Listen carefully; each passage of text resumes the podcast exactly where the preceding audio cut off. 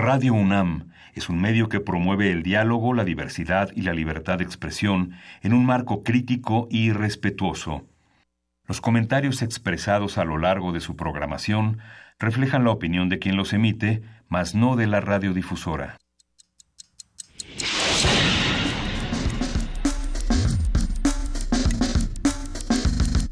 Primer movimiento. El mundo desde la universidad.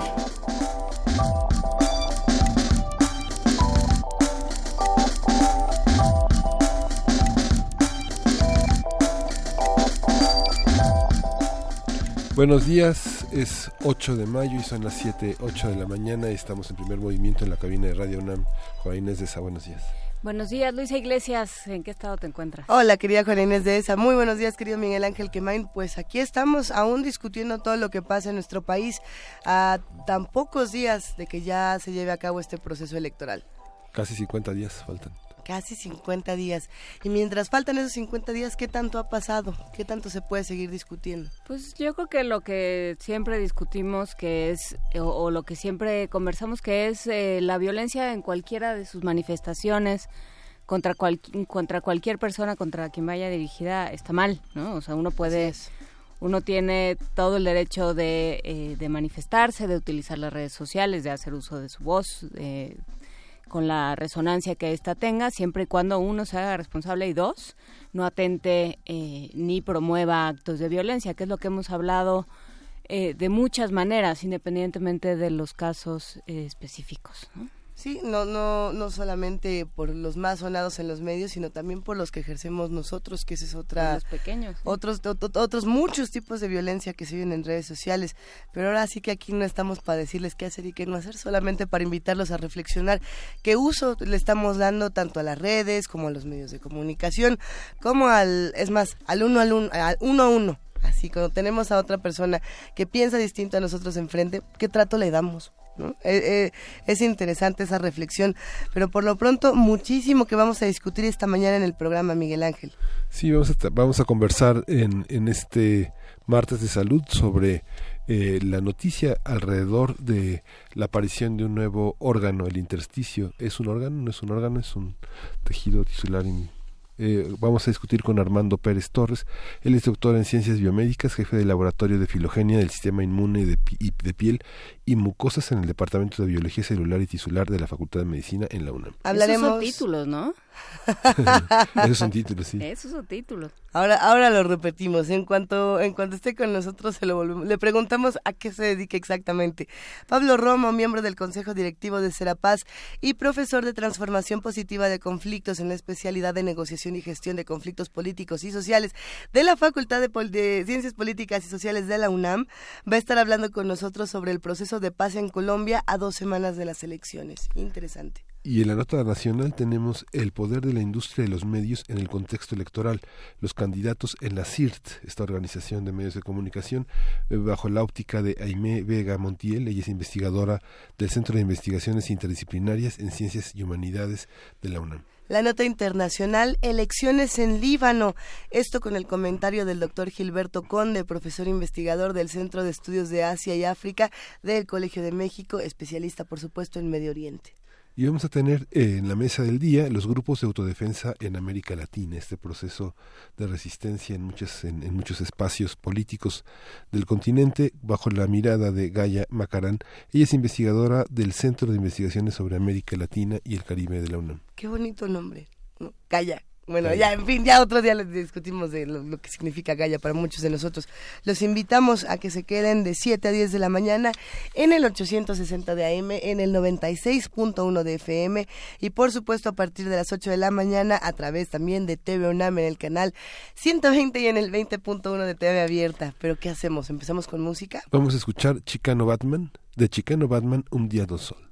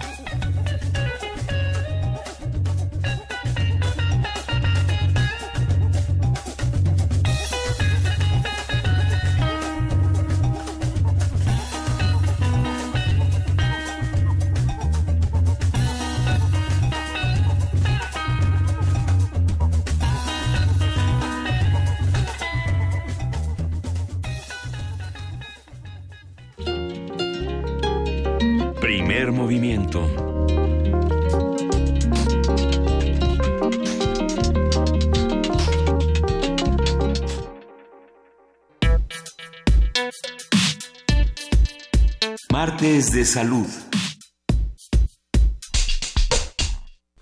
El intersticio es una nueva característica del organismo humano tiene implicaciones para la función de todos los órganos, la mayoría de los tejidos y los mecanismos de las principales enfermedades, según revelaron investigadores de la New York University School of Medicine en un estudio. Los expertos afirman que el intersticio podría considerarse el órgano más extenso del cuerpo humano porque se compone por compartimentos interconectados y llenos de líquido que se encuentran en las capas del cuerpo, los cuales se consideraban tejidos conectivos densos con los que, a ver, a ver, con los que hay debajo de la superficie de la piel, recubriendo el tracto digestivo, los pulmones y el sistema urinario, y protegiendo también a las arterias, las venas y la fascia entre los músculos. Hay que ver de qué se trata este, este órgano, porque pareciera ser mucho más eh, complejo de lo, que, de lo que estamos platicando. Sí, a partir del anuncio de este descubrimiento vamos a hablar sobre los indicios que llevaron a la investigación, así como las funciones y características de este espacio orgánico. Nos acompaña Armando Pérez Torres, él es doctor en ciencias biomédicas, jefe del laboratorio de filogenia del sistema inmune de piel y mucosas del Departamento de Biología Celular y Tisular de la Facultad de Medicina de la UNAM. Buenos días, doctor, ¿cómo está? Eh, buenos días, Miguel Ángel, Juana Inés y Luisa y auditorio de la de Radio UNAM. Nos da muchísimo gusto poder platicar esta mañana, doctor. Muchas gracias. Contrario. Estábamos discutiendo desde hace ya varias semanas. De entrada, ¿dónde está el, intersticio? Porque pareciera que está en todas partes de nuestro cuerpo, pero no. Bueno, eh, casi está en todas partes de nuestro cuerpo. Okay. Es un concepto relativamente viejo, realmente. Eh, sorprende que se anuncie como un órgano nuevo. es algo que a los que nos dedicamos a la estructura microscópica de células y tejidos eh, nos eh, impacta de frente porque eh, los autores de este artículo salido a fines de, de marzo de este año pues lo ponen como una estructura prácticamente recién reconocida de hecho por ellos propuestos como un nuevo órgano siendo que pues este, desde que yo entré a la Facultad de Medicina en el 1977 ya se hablaba y revisando libros más viejos se habla justamente de la existencia de un intersticio que quiere decir otra cosa, no quiere decir otra cosa más que el espacio que hay entre entre células. Eh, de hecho, sería algo así como entre dos cuerpos que aplicado a la histología o la estructura microscópica del cuerpo sería el espacio dejado entre células y los productos de estas células. Particularmente el intersticio es muy claro en un tipo de tejido que se llama tejido conjuntivo, sobre todo el tejido conjuntivo que se le conoce como propiamente dicho, de los cuales hay uno que se llama incluso laxo, justamente por su aspecto eh, ampliado de este, de este espacio, de este intersticio en donde fluye el líquido tisular. Este líquido tisular es producido a nivel de los capilares cotidianamente, todos los días, en todos los momentos, es la forma en cómo los tejidos son nutridos, digamos, a partir de los componentes filtrados de la sangre, que, eh, del plasma particularmente, porque las células eh, no son filtradas a través de este mecanismo, ellos utilizan otra para salir de la sangre, como los leucocitos, y este líquido pues, aporta nutrientes a la célula y la célula o los tejidos eh, regresan a la circulación los productos de desecho para ser eliminados principalmente pues por el riñón y en parte por el hígado. Así que es un órgano, digo, es una estructura, son espacios dejados por células del tejido conjuntivo laxo principalmente y estas células se conocen desde hace mucho tiempo como los fibroblastos, aunque hay otros tipos celulares ahí. Doctor, eh, me gustaría que nos fuéramos un poco más atrás, eh, pensando que tal vez haya en nuestro auditorio alguien que no está tan familiarizado con la histología y pensemos, a ver, nuestra idea de la cirugía es un poco, más bien de la anatomía es un poco esquemática, ¿no? Piensa uno que somos como pues como una especie, somos como esos modelos que luego hay en, en los laboratorios, ¿no? Donde, donde que estamos hechos de muchos pedazos que, que como que se sacuden como como 20 en un cochinito y que funcionan, que ahí están adentro, digamos, el corazón, los pulmones, el hígado, los riñones, ¿no? Todo esto que nos han dicho que tenemos adentro. Este, y sin embargo no es así, o sea, la, piel es un órgano, tenemos, hay muchas cosas entre esos otros, eh, entre esos órganos, no están, no están ahí nada más sueltos. Sí, efectivamente, bueno. eso es lo de lo que estamos hablando? Eh, sí, eh, solo que habría que entender efectivamente, yéndonos un poquito atrás, eh, el concepto de órgano, creo que eso también ayudaría. Eh, si recordamos, o para el auditorio que no conoce de esto, eh, hay diferentes niveles de organización de la materia. Una de ellas es la célula, justamente. Por debajo de la célula, pues están los organelos de la célula, como el núcleo, las mitocondrias, y abajo de eso agregados moleculares, en fin, así hacia niveles inferiores hasta llegar a los átomos y las partículas subatómicas, Y de célula hacia arriba, en un nivel, una escalada, en una escala de, de complejidad, eh, están los tejidos, de los cuales en el cuerpo hay cuatro tejidos básicos. El tejido epitelial es el tejido que forma las cubiertas del cuerpo, como la epidermis, o por dentro en los sistemas respiratorio, digestivo, urogenital, eh, las, las mucosas, ¿no? Los epitelios de las mucosas. Eh, es eh, también forman las glándulas. Todas las glándulas están hechas de tejido epitelial. El hígado es un órgano muy epitelial, el riñón también. Es como esponjoso el tejido epitelial, ¿no? No, al contrario, sus células se caracterizan por tener muy poco espacio intercelular. Lo mm. tienen, por supuesto, pero es, es muy escaso comparado con otros tejidos, como justamente el que está siempre por debajo de los epitelios, sean esto la epidermis, o los epitelios de las mucosas es el tejido conjuntivo o conectivo.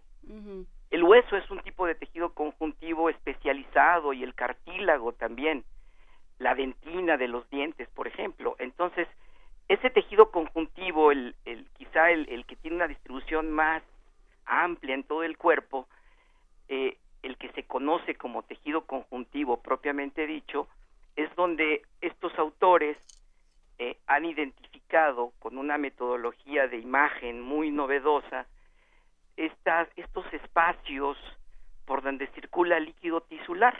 Los otros tejidos son el tejido muscular y el tejido nervioso. Podemos decir en términos sencillos que un órgano es la combinación de más de dos tejidos. Mm.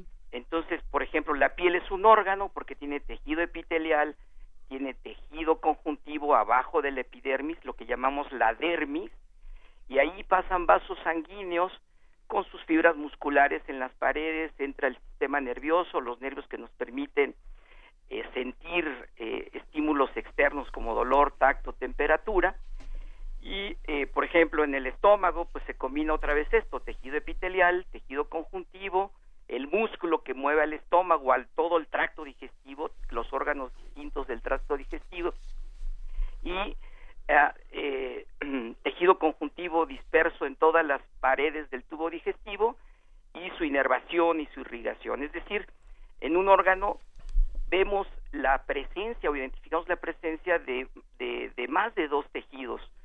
Y después de los órganos vienen los sistemas, que como, como tú decías, Juan Inés, es eh, como estas partecitas que están dentro de nosotros y que efectivamente las hemos separado para estudiarlas, pero realmente tienen una interrelación morfofuncional muy estrecha.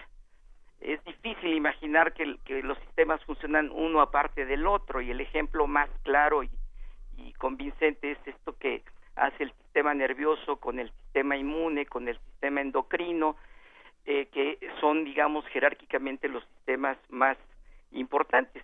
Así que el cuerpo eh, pues tiene en su interior diferentes niveles de organización de la, de la materia y si vamos de célula hacia arriba, pues el siguiente nivel es el tisular y luego el orgánico, los órganos.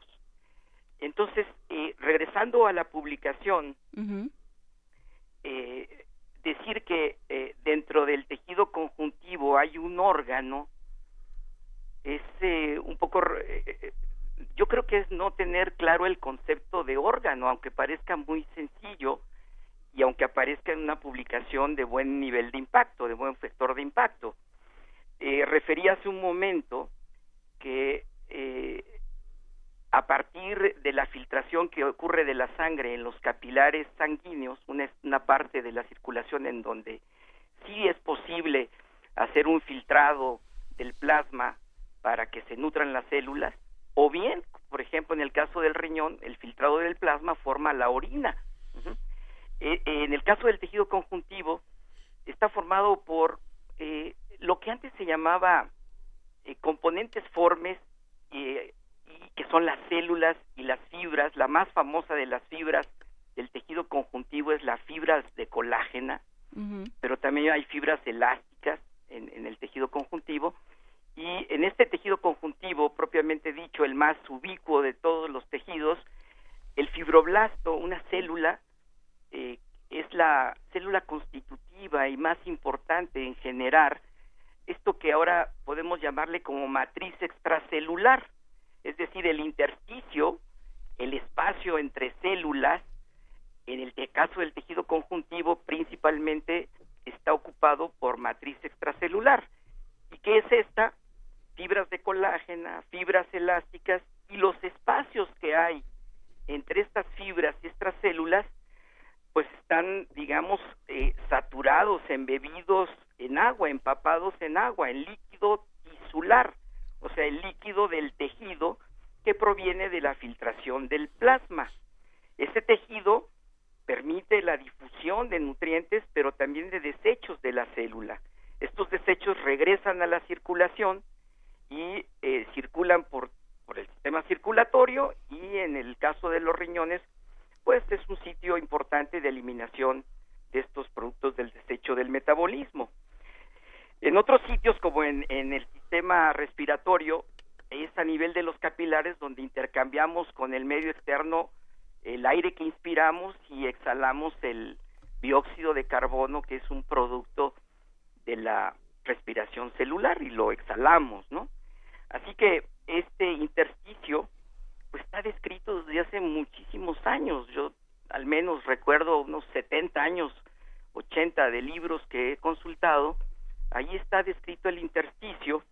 Incluso eh, algunos de ellos dicen está constituido el tejido conjuntivo laxo por fibras de colágena que forman mallas tridimensionales eh, dejando entre ellas lagunas o caminos por donde se mueve el líquido tisular y células. Esto es esto que estoy eh, comentando ahorita, pues lo traen libros de hace 70, 80 años, ¿eh? Y es exactamente lo que dice el artículo que apareció hace poco más de un mes. ¿Qué pasa, por ejemplo, en el caso de las infecciones, pueden viajar a través del intersticio o no solamente las infecciones, también en el caso de los nutrientes o en el caso de, de, situaciones muy particulares, por ejemplo, una persona con daño renal eh, que de pronto dice, bueno, no sé por qué todo alrededor eh, em, empieza a tener también fallas. ¿Tiene que ver con el intersticio y con esta capacidad de absorber? Exactamente. Justamente la manifestación de cuando estos espacios, eh, este intersticio se llena más de líquido tisular, es lo que conocemos como edema o como hinchazón, ¿verdad? Eh, por ejemplo, los pacientes con insuficiencia renal, pues no manejan bien los líquidos, hay alteraciones interesantes, importantes en la en la en las presiones sanguíneas y en la cantidad de de sales o de iones que están disueltos eh, en la sangre. Entonces, eh, esta dificultad para manejar los líquidos, lo cual también ocurre, por ejemplo, en pacientes cardiópatas, hace que en el intersticio, efectivamente, eh, se pierdan las fuerzas que hacen este movimiento, valga la redundancia, muy dinámico y constante entre el plasma, el líquido tisular que está en el intersticio y el regreso a la circulación sanguínea de este líquido. Entonces se acumula y tenemos edema. No es la única causa de edema. Eh, cuando nos pica una abeja y se inflama ahí la zona de la picadura, eh, efectivamente hay una permeabilidad mayor de los vasos y esa mayor permeabilidad permite la salida, aquí sí, no solo de, de líquido, de filtrado del plasma, sino también de células, y tenemos ahí una hinchazón o un edema. Así que el conocimiento de edema y todos sus mecanismos de formación de edema en diferentes partes del cuerpo está conocido desde hace muchos años y tienen que ver directamente con eh, la acumulación de líquido y sus constituyentes, lo que lleve ese líquido en el espacio intersticial o en el intersticio.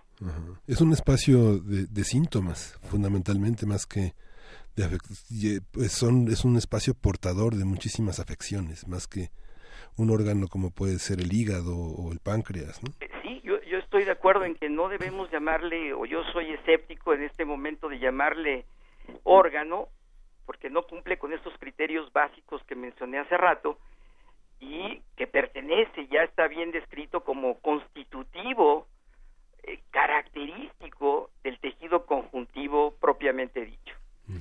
Eh, sin este espacio, eh, por ejemplo, los procesos inflamatorios no se darían. Y hablemos de inflamación tanto como un mecanismo de la respuesta inmune que protege, pero que también deja a veces cierto daño, ¿no?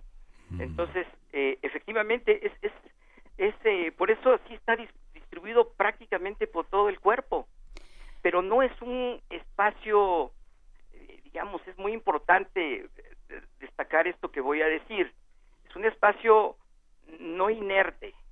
Los componentes moleculares de ese espacio, que antes se le llamó sustancia intercelular amorfa, porque al microscopio no se eh, identificaba una estructura particular dentro de estos espacios, hoy sabemos que está ocupado por proteínas muy importantes como la fibronectina o bien por agregados moleculares eh, complejos que se llaman proteoglicanos. Estos proteoglicanos, imaginémoslo como un cepillo para lavar biberones, en donde la parte central, el, el alambre que une todos los pelitos o todas las, las barbas de estos cepillos es un, eh, un componente que se llama ácido hialurónico. Este seguramente gente del auditorio ha escuchado porque se puso de moda. Se puso de moda porque justamente al inyectarlo, eh, el, este ácido hialurónico une todas estas barbitas de este cepillo que les estoy diciendo en analogía a la forma molecular de esta, de esta estructura que se llaman proteoglicanos y estas eh, cadenitas de, de, disacáridos y de proteínas son muy eh, higroscópicas, es decir, se empapan muy bien de agua, de manera que rellenan esos espacios. Entonces, retienen el agua. Si el espacio este fuera hueco, como lo plantea el artículo, eh, yo al estar parado después de un ratito eh, todo el líquido que está en este intersticio desde la cabeza, por ejemplo, en el caso de la piel, ¿no? Eh, la piel de la, de, la cara, de la cabeza, del cuello y del tórax, pues sería cuestión de tiempo, así como si fuera una, no es exactamente una esponja, porque entonces se iría todo hacia abajo. Sí, quedaríamos como unos globos llenos de agua que, los, los jalas por arriba. Exacto, como me, me, recordó cuando leí el artículo a la pantera rosa cuando toma mucha agua y que se le va toda la piel hacia abajo. Entonces, esto no ocurre gracias a estas componentes moleculares del espacio intersticial. A ver, es que creo que eso es importante porque eh, se nos perdieron un poco los radioescuchas este, con los fibroblastos y, demás, y nosotros también un poquito. Entonces, doctor Armando Pérez, eh, digamos, todo el espacio que queda entre célula y célula también está trabajando. Sí, claro. También están sucediendo cosas a nivel intercelular, no nada más digamos, o sea, uno piensa en órgano, piensa en el corazón, vuelvo al ejemplo porque yo creo que es lo primero que nos viene a la mente, piensa en el corazón bombeando, digamos, cuando uno piensa en trabajo de un, de un órgano. Pero aquí lo que sucede son un montón de funciones que a lo mejor no este no es tan importante recordar porque nos vamos a hacer más bolas. Pero sí eh, sí hay un trabajo de absorción, de comunicación, de, eh, de reparación de muchos problemas. eh, Exactamente, si, si, si, si, hiciéramos una lista de para qué sirve ese espacio intersticial o intersticio, eh, agregando que tiene componentes moleculares muy importantes y que es producido, lo voy a volver a decirlo, por unas células que se llaman fibroblastos, ¿no? Eh, el tener estas fibras de colágena, fibras elásticas y el espacio ocupado por moléculas como los proteoglicanos o las proteínas de la matriz extracelular, eh, bueno, sirven, por ejemplo, eh, morfogénicamente. E, es un relleno, pero un relleno molecular muy importante. Eh, sirve para la comunicación intercelular, sirve para que por esos espacios se muevan células normalmente. Pero claro, también las células tumorales, por ejemplo, pueden usar ese espacio para irse de su sitio primario de crecimiento, donde empezaron a crecer como una neoplasia o como un cáncer, a irse por ese espacio y eventualmente entrar a la circulación sanguínea o bien a lo que el artículo también refiere, irse por los vasos linfáticos, que son los que drenan justamente la mayor parte, o más bien eh, parte, no la mayor, pero sí gran parte, buena parte de este líquido. ¿Y a dónde llevan este líquido que ya dentro de los vasos se llama linfa? A los ganglios linfáticos. Y todos hemos escuchado, por ejemplo, una paciente con cáncer de mama y con otros cánceres se le explora por diferentes métodos si no tiene ganglios crecidos en donde eventualmente existan células que han hecho metástasis, es decir, que se han ido del sitio primario a través de la circulación linfática de este líquido tisular, esas mismas células se van por ahí y llegan a los ganglios y eventualmente pueden llegar incluso a través de la linfa a la circulación sanguínea.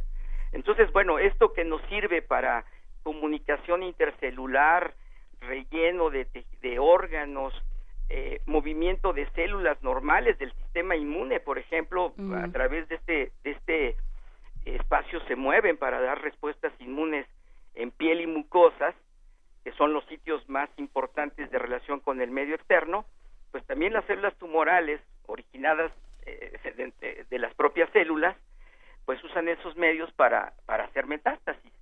Se dice que eh, los carcinomas, que son eh, tumores o neoplasias derivadas del tejido epitelial del que hablé hace rato, utilizan primordialmente el espacio intersticial, es decir, por ejemplo, un, un tumor, una neoplasia que está en la epidermis, bueno, va a invadir hacia la dermis y eventualmente estas células se sueltan de su tumor primario y viajan por este espacio intersticial, por este líquido, se meten a la linfa, a los vasos linfáticos y llegan eventualmente a los ganglios linfáticos cercanos al sitio donde estaba el tumor. Entonces, eh, pues aquí ya no es una función, es una desgracia, ¿verdad? Pero desde el punto de vista funcional, este espacio pues permite esa gran movilidad de células, gran movilidad de líquidos. Sería, eh, si consideramos el medio intracelular y luego la circulación sanguínea y linfática, el tercer espacio en donde existen pues los líquidos más importantes del cuerpo, donde está toda el agua y lo que contiene el agua que nos constituye. Por eso es, es un espacio pues muy dinámico, muy activo. Y que por lo, por lo mismo si, si conduce a algún tipo de, de infección o de célula eh, carcinógena eh, es muy difícil pararlo porque no porque va a todo va todo el cuerpo. Eso sería una pregunta. Eh, sí el, el, espacio intersticial por ejemplo toda la dermis de nuestra, piel pues está comunicada por por este espacio no toda absolutamente. Incluso los autores refieren que una de sus funciones, esto fue ya discutido al final del artículo, es eh, soportar eh, pues estímulos de choque así mecánicos, porque efectivamente funcionaría como una estructura muy hidratada, que incluso con una a veces eh, con una consistencia de gel, un gel más o menos líquido, y entonces esto ayudaría a soportar traumatismos leves mm, eh, sobre la piel. Entonces sí existe una comunicación eh, en toda la dermis a través de este espacio, pero una cosa muy importante es que esto que estamos mencionando del drenaje del líquido tisular y que eh, este líquido ya en los vasos linfáticos se convierte en la linfa, eh, eh, está muy regionalizado. Esto quiere decir que si yo tengo un ganglio linfático crecido a nivel del cuello, es muy probable que ese ganglio linfático crecido por células eh, o por una respuesta a infecciones, o bien porque llegó ahí una célula tumoral o por un crecimiento de alguna otra naturaleza, ese ganglio crecido en el cuello está drenando la linfa de, de las partes cercanas a él, no está drenando la linfa del pie, por ejemplo. Entonces esto es muy útil en medicina porque eh, este drenaje linfático que va a ganglios regionales, eh, al médico le indica qué regiones del cuerpo podrían estar siendo afectadas por estas condiciones infecciosas, tumorales, neoplásicas, ¿no? Eh, eh, por eso mencionaba lo del cáncer de mama. Eh, es muy conocido que las pacientes que son sometidas a una resección total de la mama, pues también se exploran y se quitan los ganglios de la axila o más allá de la axila, arriba de la clavícula, porque son los sitios, los, los, los ganglios linfáticos que drenan regionalmente a la, a la mama. Esos ganglios linfáticos no drenan, eh, por decir, eh, genitales o, glándulas de la boca, ¿no? está muy regionalizado. Entonces ahí sí es interesante, es importante conocer anatómicamente que el intersticio, el líquido que está ahí, se convierte en linfa y va a ganglios linfáticos regionales y nos pueden servir pues como de centinelas de estos procesos infecciosos o neoplásicos, pero normalmente está funcionando para lo que decíamos que es la comunicación intercelular, la nutrición, eh, las respuestas inmunológicas que cotidianamente estamos montando, haciendo en, piel y mucosas, y que se, digamos, se exacerba esta, esta potencialidad de, de, comunicación en estos procesos infecciosos. Algunas eh, bacterias, por ejemplo, tienen y parásitos que entran a través de piel y de mucosas, tienen eh, sustancias que degradan este este componente amorfo. Eh, hoy sabemos, pues, eso hecho de hialurónico y protoglicanos. eh, tienen colagenasas que degradan la colágena, y hialuronidasas que degradan el ácido hialurónico y entonces pueden dispersarse, ¿verdad? Extenderse esa infección. Eh, así que ese espacio no está hueco, tiene líquido y tiene moléculas muy importantes que mantienen ese líquido ahí, que no es eh, como una esponja de grandes hoyos, porque efectivamente, como dirían, decían hace rato, pues nos convertiríamos en una eh, bolsa de líquido. Al estar parados, pues todos mis miembros inferiores estarían este, muy, muy aumentados de tamaño. Y esto no ocurre a menos que haya condiciones patológicas en donde se altera la composición de la sangre. Por ejemplo, lo que mantiene mucho a los líquidos dentro de la sangre, eh, al plasma, es eh, la albúmina que se produce en el hígado. Y la deficiencia de esta proteína, eh, por ejemplo, en niños desnutridos, da edema por todos lados, en todos los, todo el, justamente, todo, este es un buen ejemplo, todo el tejido conjuntivo de la de la piel, o sea, en la dermis, está empapado de este líquido tisular porque la albúmina, esta proteína que circula en la sangre y que es la más abundante, eh, no retiene osmóticamente y deja salir más líquido a nivel de los capilares. Entonces esos niños parecen gorditos, pero en realidad están hinchados, están edematizados, eh, una circunstancia que se llama anasarca, ¿no? Eh, entonces, eh, como ven, hay una dinámica en este, entre, entre la circulación sanguínea y sus componentes y las presiones que maneja y su composición, el intersticio, el líquido que está ahí y las moléculas que retienen ese líquido y su drenaje eventual a través de los vasos linfáticos para llegar a los ganglios. Pues muchísimas gracias, eh, doctor Armando Pérez Torres, doctor en Ciencias Biomédicas eh, del Departamento de Biología Celular y Tisular de la Facultad de Medicina de la UNAM. Muchísimas gracias por esta conversación. No, al contrario. nos vamos con la tranquilidad de que no se nos va a ir ni el alma ni el agua a los pies por el momento. No, mientras todo esto esté normal, no. Muchas gracias. Hasta luego, un placer. Hasta luego. Buen día. Vamos a ir, eh, vamos a escuchar de Daft Punk, Fragments of Time.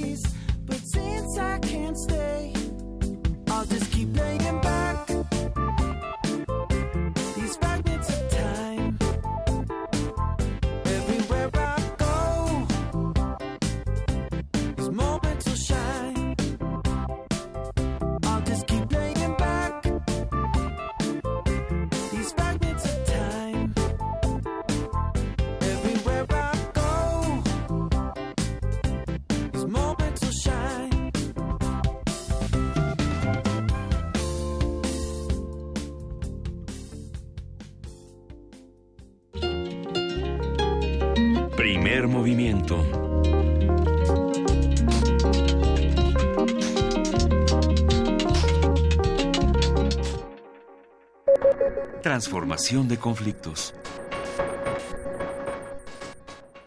7.45 de la mañana ya está con nosotros Pablo Romo. Buenos días, Pablo. Muchísimas gracias por estar con nosotros otra vez. ¿Qué tal? ¿Cómo están? Muy buenos días. Muy bien, muchas gracias. Cuéntanos, eh, ya hablamos la semana pasada con una periodista en Colombia justamente sobre eh, cómo se están intersecando la, el proceso de paz y el proceso electoral en Colombia y, y, qué tan ríspida está siendo esta, esta intersección. ¿Cómo la ves tú? Mira, yo creo que es muy interesante. Justamente no pude estar en el programa porque estábamos por allá este, viendo el proceso de paz, conociendo un poco más, este, sobre todo el proceso de mediación que se está llevando a cabo con eh, el, eh, el, otro movimiento armado. Y fue muy interesante conocer más de cerca eh, lo que quizá pudiera ayudarnos a nosotros como mexicanos también. Justamente están dentro de un contexto de elecciones. El día 27 son las elecciones en, en Colombia.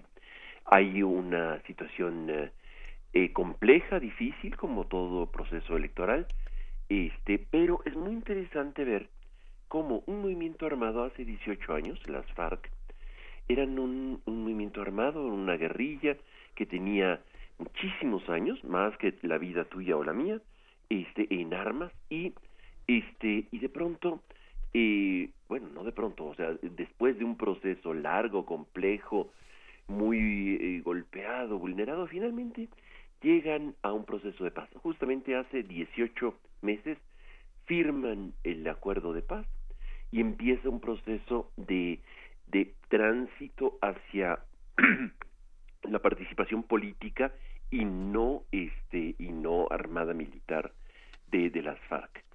De tal manera que se convierte en un partido político un partido político muy pequeño realmente delante de, de los tradicionales partidos pero también eso ayuda mucho por ejemplo a liberar a la izquierda partidista colombiana a, a, jugar las elecciones como un partido y no vinculada siempre o denostada siempre con el movimiento armado de, de las FARC. Este proceso que, que eh, surge de, de, de, la paz genera eh, muchas cosas. Hay un movimiento muy importante. Primero, bueno, obviamente, como toda guerra hemos dicho ya, al final de una guerra este se genera un proceso de justicia eh, específica y particular eh, para procesar crímenes de alta intensidad y entonces hay una jurisdicción este, específica eh, con jueces para este, vincular a proceso a criminales de guerra este, que hayan cometido atrocidades. Sin embargo, en la mayoría de los participantes del movimiento, que eran de un lado o del otro, eh, se les genera un proceso de amnistía eh, particular que valdrá la pena en algún momento conocer. Y después este, se genera también una, cosa que le llaman ellos, eh, muy interesante, inventan una palabra que se llama dejación de armas. No es la entrega de armas, como normalmente la conocemos, porque ellos las dejan, las armas, en manos de eh, funcionarios de Naciones Unidas. No se las entregan al ejército, porque eso es una manera como de rendición, no es un símbolo de rendición, y no se rinden. Hay un momento en donde, este, si bien eh, eh, obviamente el, el país de Colombia y el su ejército son mucho más fuertes, mucho más consistentes que el movimiento armado, este, no hay una búsqueda de humillación del otro, de, de gané y perdió el otro. Y esto es muy importante en todos los procesos de paz, todos los procesos de transformación de un conflicto, no eh, generar esta de esta, esta, esta imagen simbólica de que uno gana y el otro pierde. La dejación de armas es muy interesante y yo creo que es muy ejemplar porque eh, prácticamente el 85% del, de las FARC, del, del movimiento armado guerrillero, deja las armas y este y el promedio eh, de, de, armas que deja es altísimo delante de lo que de lo que deja por ejemplo en Afganistán en Afganistán por cada combatiente este el punto seis de armas o sea eh, de, de 100 combatientes 60 armas en Afganistán y así en otros eh, este, eh, procesos de paz van dejando las armas con un porcentaje mayor de, de, de desmovilizados frente a, perdón, me equivoco, en Afganistán es del 0.76 por cada combatiente.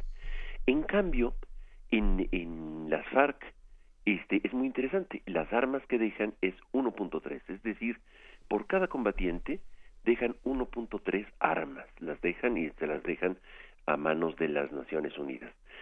Eh, eh, hay hay un, una real voluntad de transitar de lo militar a lo político. Y esto, este, eh, si hay alguien inteligente y que no quiere venganza, sino que quiere una recuperación de los territorios que estaban ocupando las FARC, pues entiende, y ese Santos, y dice de, pasemos transitemos hacia la hacia hacia esta posibilidad política y dejemos las armas y las dejan. Ciertamente ciertamente hay un porcentaje del 15% de las FARC que no aceptan este proceso de paz y son disidentes y se eh, mantienen las armas se van a la montaña o se incorporan a grupos armados particularmente del crimen organizado que, que también está presente en Colombia y participa de la producción de, de, de, coca, que es muy, muy importante producción en Colombia. Sin embargo, creo que hay que destacar que el proceso eh, electoral que, está en puerta se da en un contexto muy polarizado, ciertamente. Hay quienes dicen es que nos vamos a parecer a, Venezuela, este, si votamos por, por tal partido, en fin. Y mientras, mientras que los conservadores, uribistas, digamos, mantienen este discurso, este, el otro porcentaje muy dividido de la población, este, acepta el proceso de paz busca nuevas soluciones y nueva participación política de otros grupos que no eh, tradicionalmente no habían participado en Colombia.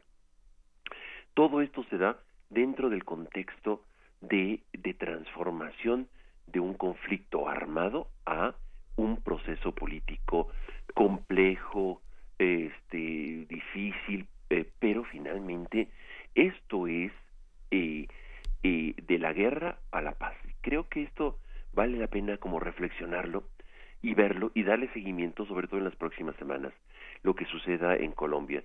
pues es eh, de alguna manera un, un ejemplo no del todo acabado. Falta, por ejemplo, que el posconflicto eh, el gobierno invierta para que en los municipios en donde estaba al presente el movimiento armado, que controlaban bastantes municipios, este, haya eh, proyectos productivos, eh, eh, transitar su economía, una economía ilegal y a veces de impuestos ilegales, a una economía, este, digamos, legal, controlada y vigilada de alguna manera. Este, pero vale mucho la pena darle un seguimiento a esto que está pasando, porque eh, creo que aprendemos mucho, hemos aprendido mucho, sobre todo de guerra, sobre todo de, miedo, sobre todo de la denostación de los otros, y creo que hay un grupo de colombianos muy importante que a pesar de estas eh, contradicciones, dificultades, han apostado por decir incluyamos a quienes piensan diferente, a quienes tomaron eh, eh, una vía, eh, la vía armada, como un tránsito político y incorporémoslo en un proceso de paz. Han muerto mucho, han sido asesinados muchos líderes este, que sociales, muchos defensores de derechos humanos, muchos digo en relación a lo que quisiéramos, pero no en relación a cómo estaban en la guerra en la guerra, evidentemente, en tiempos de guerra, cuando estaban armados, bueno, eran más o menos unos tres mil y ahora solamente hay unos cien. Siempre hay que este, lamentarse de que sean tantos, cien es muchísimo, pero tres mil era muchísimo más. Creo que estas cosas, estos números y estas expresiones de decididas de caminar y de transitar a procesos políticos pueden ser alentadores para eh, los tiempos de guerra que vemos en el mundo y en donde es indispensable pasar a los procesos de paz con las complejidades que estos tengan. Sí, creo que eh, será interesante desde desde nuestra desde este lado digamos desde este lado eh, ciudadano y académico eh, Pablo Romo no pensar tanto en el primero de julio que es donde tienen el ojo puesto mucho sino en el 2 de julio y en el 3 de julio y en el 4 de julio porque es donde vamos a tener que hacer este trabajo por un lado eh, habrá que pensar si estamos o no en guerra, habrá que pensar contra quién estamos en guerra. Efectivamente. y de qué forma, ¿no? Porque muertos tenemos, Inseguridad tenemos, sitios tomados los tenemos. Entonces, sí. ¿cómo le estamos llamando a esto? Mira, yo creo, este, hay municipios tomados, hay territorios tomados. Este, eh, ciertamente es muy diferente, porque en México es el crimen organizado. Claro, con una ideología tan capitalista como cualquier capitalista este salvaje que haya en el mundo.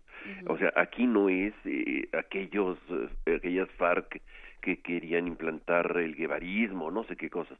Eh, no sé si en los últimos años pensarían estas cuestiones, pero finalmente tenían una, una expresión de cohesión ideológica bastante clara. Aquí es diferente, pero ciertamente está, este, hay territorios ocupados hay militarización, hay este economías de guerra, hay impuestos de guerra, este, hay, hay muchos muertos, hay este eh, revanchas, venganzas, eh, que todo dice que están dialogando los militares con los militares, pues. Pues sí, habrá que habrá que seguirlo y te agradecemos mucho esta conversación y por supuesto te pues te emplazamos para las que siguen, Pablo Romo, porque esta conversación tendrá que darse de en muchos espacios, en muchos tonos y de entre muchos interlocutores. Pero yo me quisiera, quisiera este que termináramos con, con mucha más esperanza. Normalmente es, es devastador y, y agotador hablar de, de, de, transformación positiva de conflictos y de paz, pero creo que el ejemplo de Colombia nos llama a la esperanza, es decir, sí se puede, sí, a pesar de las complejidades, a pesar de todo, sí hay muchas posibilidades de transitar este eh, de una manera mucho más civilizada, mucho menos de denostación y mucho más de construcción, a pesar de todo, y sí es posible, sí es posible, este, por ejemplo, algo tan terrible como dejar la guerra y pasar a un proceso de paz y creer en ella. Perfecto, pues pasemos y a un proceso de paz y creamos en ella. Muchísimas gracias Pablo Romo por esta conversación. Muchas gracias a ti. Un abrazo. Vamos a escuchar Mi Libertad con Monsieur Perrine.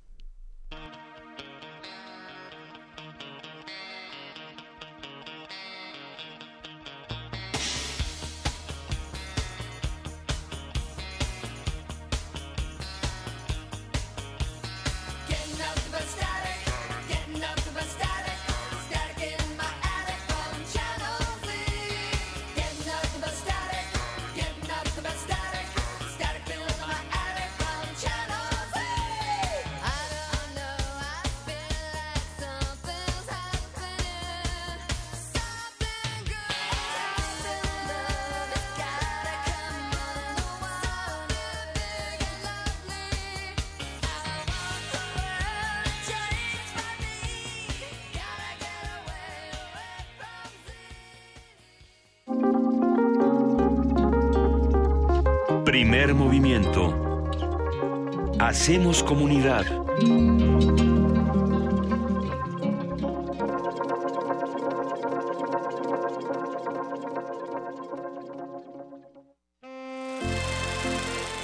Detrás de cada cuadro yace una historia alterna, una faena de resistencia en torno al celuloide.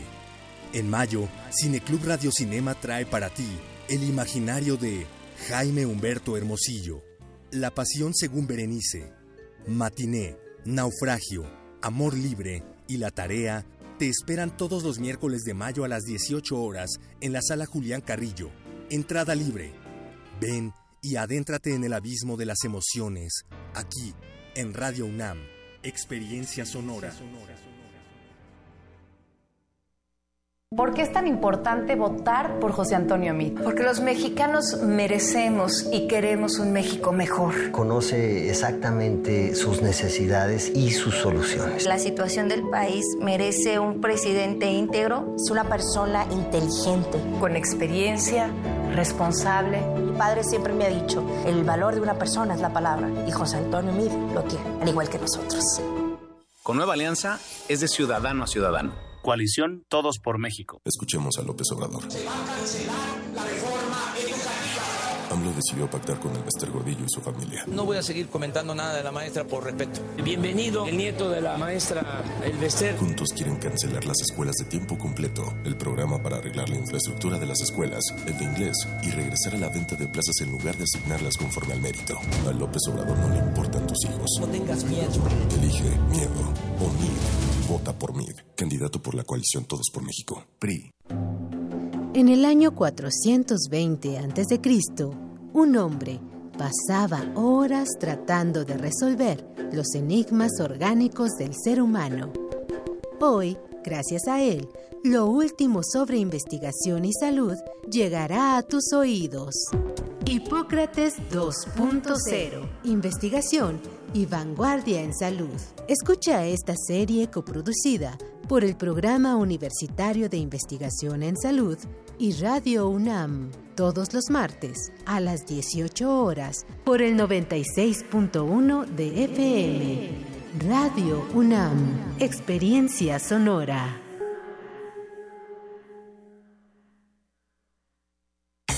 Compartimos esta ciudad sus problemas, la falta de empleo, la inseguridad, pero también compartimos la felicidad, la alegría, los buenos momentos.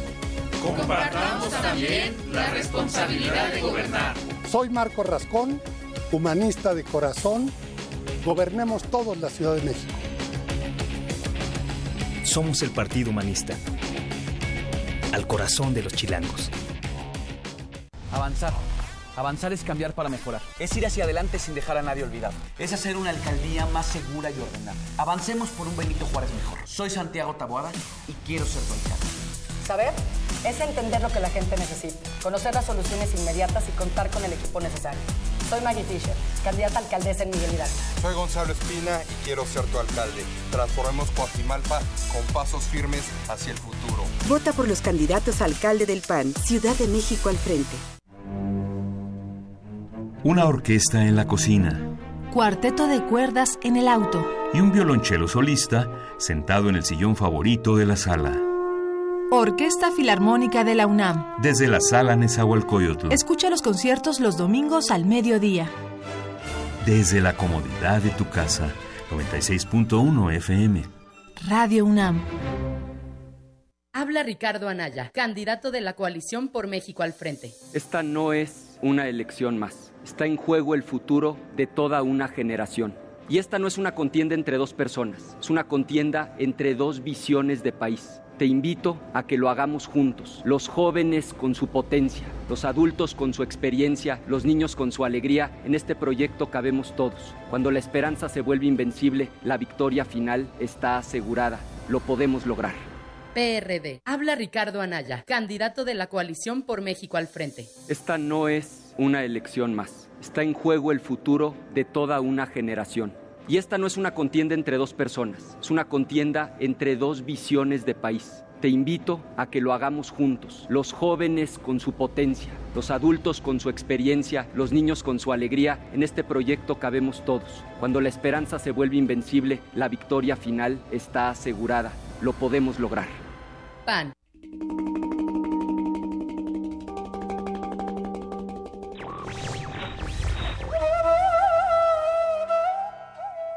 Dando libertad a los esclavos, la aseguramos a los libres. Abraham Lincoln.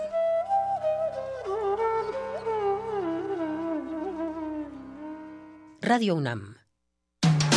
Búscanos en redes sociales, en Facebook como Primer Movimiento UNAM y en Twitter como P Movimiento o escríbenos un correo a primermovimientounam@gmail.com. Hagamos comunidad. Son en este momento las 8 de la mañana con 6 minutos y esta es la segunda hora de primer movimiento. Miguel Ángel Quemain. Pues muy interesante la primera hora de, de primer movimiento con todo este análisis que se hizo sobre el tejido tisular, sobre todo el espacio intersticial, sobre cómo, cómo funcionan, cómo funciona el mundo de los órganos en relación con toda esa, toda esa, toda esa líquido, esa suspensión que Mm. vivimos, ¿no? Usted nos había preguntado por qué no se le cae el corazón a los pies. Eso y más averiguamos hoy en El intersticio.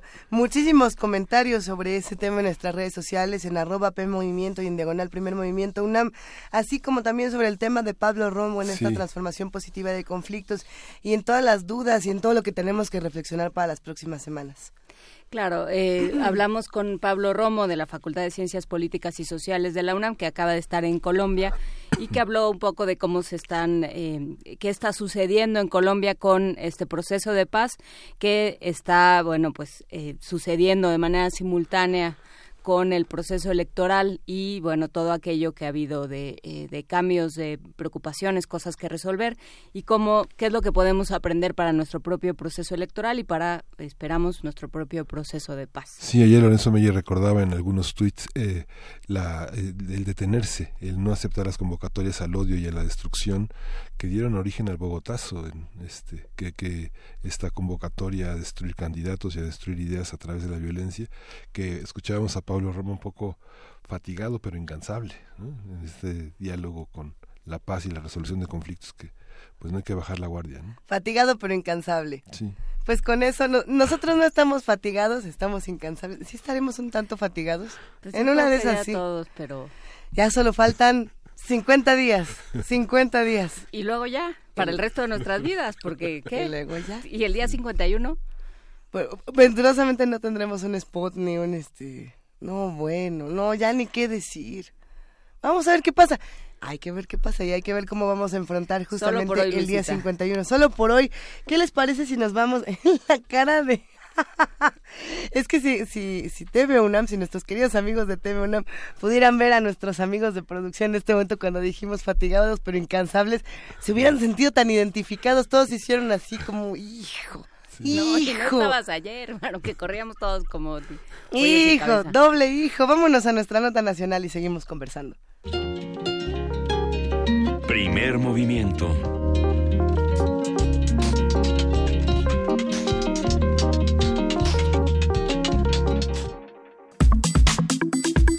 Nota Nacional. La semana pasada los candidatos a la presidencia de México se dieron cita en la 59 Semana Nacional de Radio y Televisión que organiza la Cámara Nacional de la Industria del de la Radio y la Televisión, CIRT. Por un lado, Andrés Manuel López Obrador, candidato de la coalición Morena Partido del Trabajo Partido Encuentro Social, acusó a los empresarios del Consejo Mexicano de Negocios de ser una minoría rapaz que tiene secuestrado al gobierno. Así fue como lo dijo. Por otra parte, Ricardo Anaya, candidato de la Alianza México al Frente, fue cuestionado por los empresarios de la industria sobre un acuerdo político con Enrique Peña Nieto y su partido a fin de derrotar AMLO. Anaya negó tal posibilidad. Además, fue celebrado cuando mencionó la necesidad de disminuir los impuestos que pagan los empresarios de la televisión y la radio y también al tiempo en spots políticos que deben transmitir. Margarita Zavala afirmó que se mantiene en la contienda electoral en condiciones inequitativas, sobre todo en lo que concierne al acceso a los spots. Aprovechó para presentar su plan de combate a la inseguridad en México y propuso un programa de protección para periodistas. Además, planteó que si se llega a la presidencia de la República, quitará el financiamiento público a los partidos políticos. Eh, Margarita Zavala, si no me equivoco, es la única eh, que decidió no tener estos espacios, estos, estos spots interminables que están eh, cada hora en los oídos de los radioescuchas de primer movimiento. Pero bueno, hay muchos temas que se tienen que hablar desde, desde este punto de vista. Sí, vamos a conversar por eso sobre el poder de la industria y los medios en este contexto electoral con Aime Vega Montiel. Ella es investigadora del Centro de Investigaciones Interdisciplinarias en Ciencias y Humanidades de la UNAM. Buenos días. Hola, ¿qué tal? Muy buenos días y gracias por la invitación. Eh, buenos días a su auditorio. Aime, cuéntanos, ¿qué representa la CIRT? ¿Qué quiere decir en, la vida mexicana? Pues es nada más y nada menos una de las agrupaciones más poderosas en México representa a eh, sector de la radio y la televisión privada, agrupa alrededor de 2.000 radiodifusores eh, de todo el país y pues por lo que ustedes describen, el poder de la industria no es menor. El hecho de que hayan logrado convocar en su semana 52 a los candidatos y la candidata a la presidencia república de la república nos habla del poder que tiene este grupo en el contexto electoral. La CIRT, nada más para ponernos en contexto, en contexto fue eh, creada hace más de siete décadas y em, por ella han destilado todos los eh, grupos y radiodifusores que controlan el espectro de la radio y la televisión en México.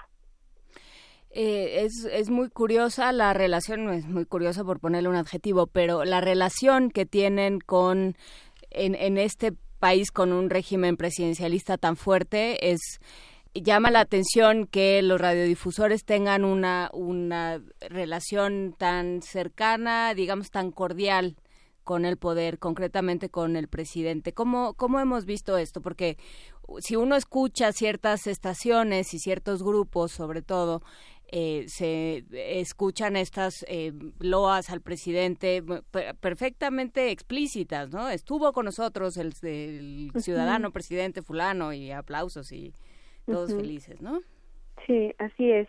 Eh, bueno, digo, quienes lo hemos documentado en algunos momentos de nuestro trabajo como investigadores, quienes lo han, quienes han hecho de esto su principal tema de análisis, de investigación, eh, investigadoras como Patricia Ortega, eh, Raúl Trejo del Arbre, Gabriel Sosa Plata, han documentado a lo largo de las últimas décadas esta connivencia entre el poder político y el de los industriales de la radio y la televisión. Insisto, aquí nos referimos concretamente a eh, los representantes del sector privado.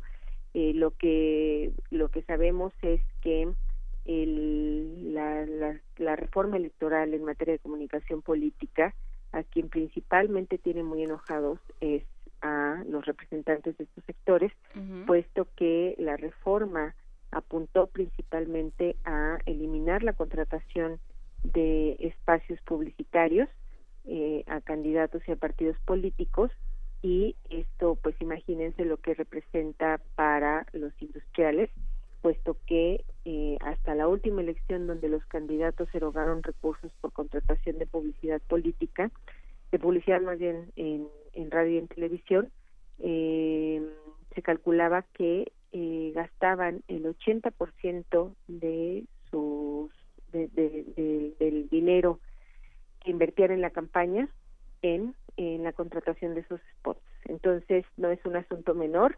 Aquí, en esta presentación que ustedes hacen cuando mencionan el mensaje de Anaya a los radiodifusores, justamente me parece un ejemplo, ¿no? Anaya les fue, o, o bueno, hay candidatos que fueron a decirles a estos industriales lo que ellos querían escuchar.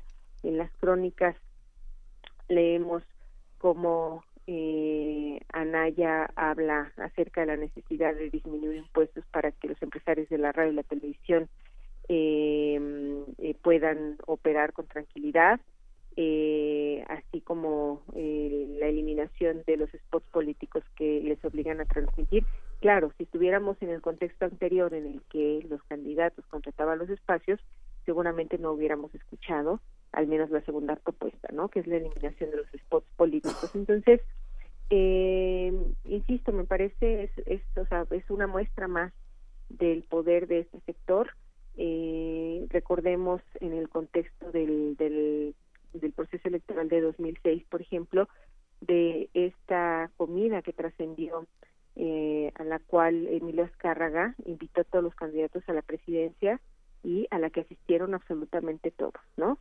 Y el, obviamente este tipo de eventos tiene como finalidad pues amarrar acuerdos entre el sector de la radiodifusión, el sector privado y los candidatos a la presidencia. Entonces, eh, pues eso, quienes hemos abogado por la democratización del sistema comunicativo en nuestro país, hemos hecho reiterados llamados de atención al Poder Ejecutivo, a los partidos políticos, eh, a senadores, a diputados, para que eh, en su actuación eh, realmente velen por los derechos de la ciudadanía y no por los derechos de los industriales. Pero parte de los discursos que escuchamos la semana pasada de algunos de estos candidatos, pues más bien lo que aseguraban era que de llegar a la presidencia eh, eh, velarían por los intereses de este sector tan poderoso ya de por sí. Esta, esta, no se mencionó nunca la ley de comunicación social y, y la, la, promesa de Anaya es como si le prometieran a todas las personas que trabajan por honorarios en el país que no les van a descontar el IVA y el ISR, ¿no? Así es. Así es, es, un, es un equivalente, digamos, para entender. Así es. Eh, y, y efectivamente eh, no hay ninguna alusión, por ejemplo, al sistema de medios públicos, ¿no?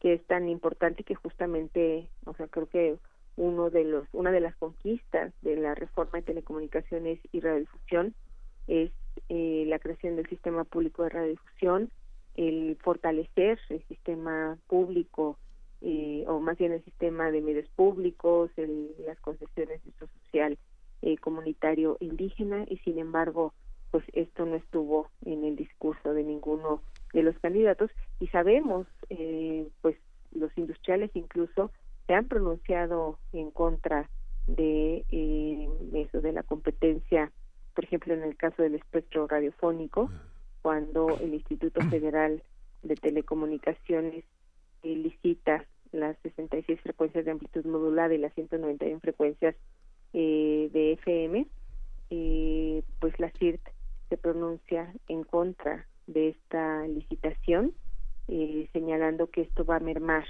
el, el trabajo de los radiodifusores privados, cuando pues en realidad lo que hace esto es abrir la posibilidad de que nuevos operadores con una vocación de servicio público puedan entrar al espectro de la radio y volver más competitivo el trabajo de los radiodifusores. Pero bueno, eh, como lo han señalado colegas como Gabriel Plata, la autocrítica no existe en, en, los representantes de esta Cámara y bueno, pues eh, eh, aquí no lo estamos eh, reiterando una vez más.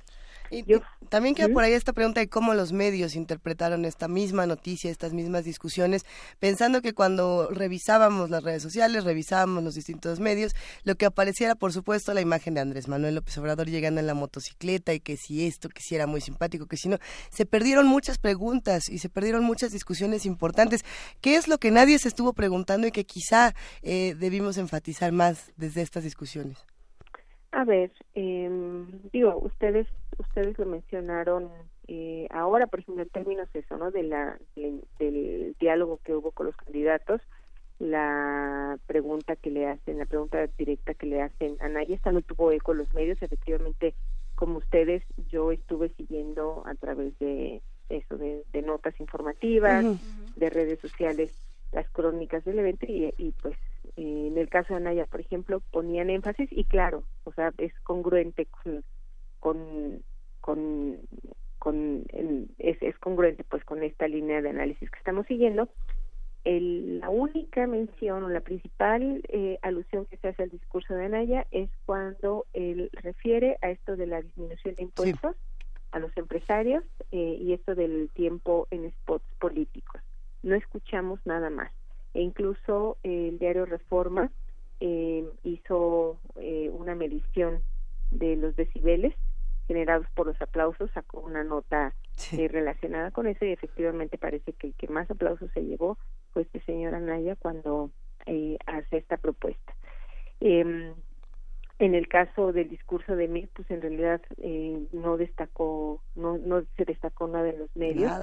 Eh, en el caso de Andrés Manuel, claro, ¿no? Hay una eh, ola de críticas que se desata a partir de su, de su comentario en contra de este sector eh, de los empresarios y en el caso del Bronco eh, parece bueno también leí algunas algunas eh, notas en las que destacaban el tono eh, humorístico con el que él se presentó ante los empresarios. Entonces, eh, pues bueno, eh, insisto, me parece que es una, una muestra más del poder de estos industriales, del poder de una industria que no está dispuesta a soltar los recursos y los privilegios de los que ha gozado históricamente. Es, eh, un sector. me pero ahí, ahí te detendría para, para que especificáramos un poco o ahondáramos un poco cuál es este poder.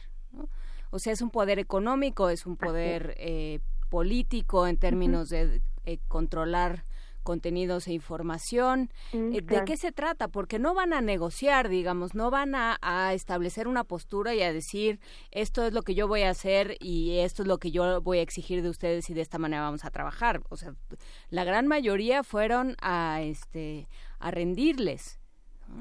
Así es, a ver, eh, es una muy buena pregunta, en efecto, y estaba, estaba por hacer mención a este hecho. Eh, los industriales de la radio y la televisión han fortalecido su poder en connivencia con el poder político. Ustedes hablaban al principio de este de, esta intervención eh, acerca de la relación histórica que ha tenido la CID con el poder ejecutivo, ¿no? eh, y efectivamente ha sido en connivencia con el PRI principalmente eh, con el que el sector de la radio y la televisión privadas en México han eh, construido este monopolio ha sido el, el, Estado mexicano el que en buena medida ha favorecido la concentración eh, tan pues eso tan insultante de medios que observamos en nuestro país. En televisión lo sabemos eh, la radio perdón la televisión privada está controlada en poco más del 90% por estos dos grupos, Televisa y Televisión Azteca.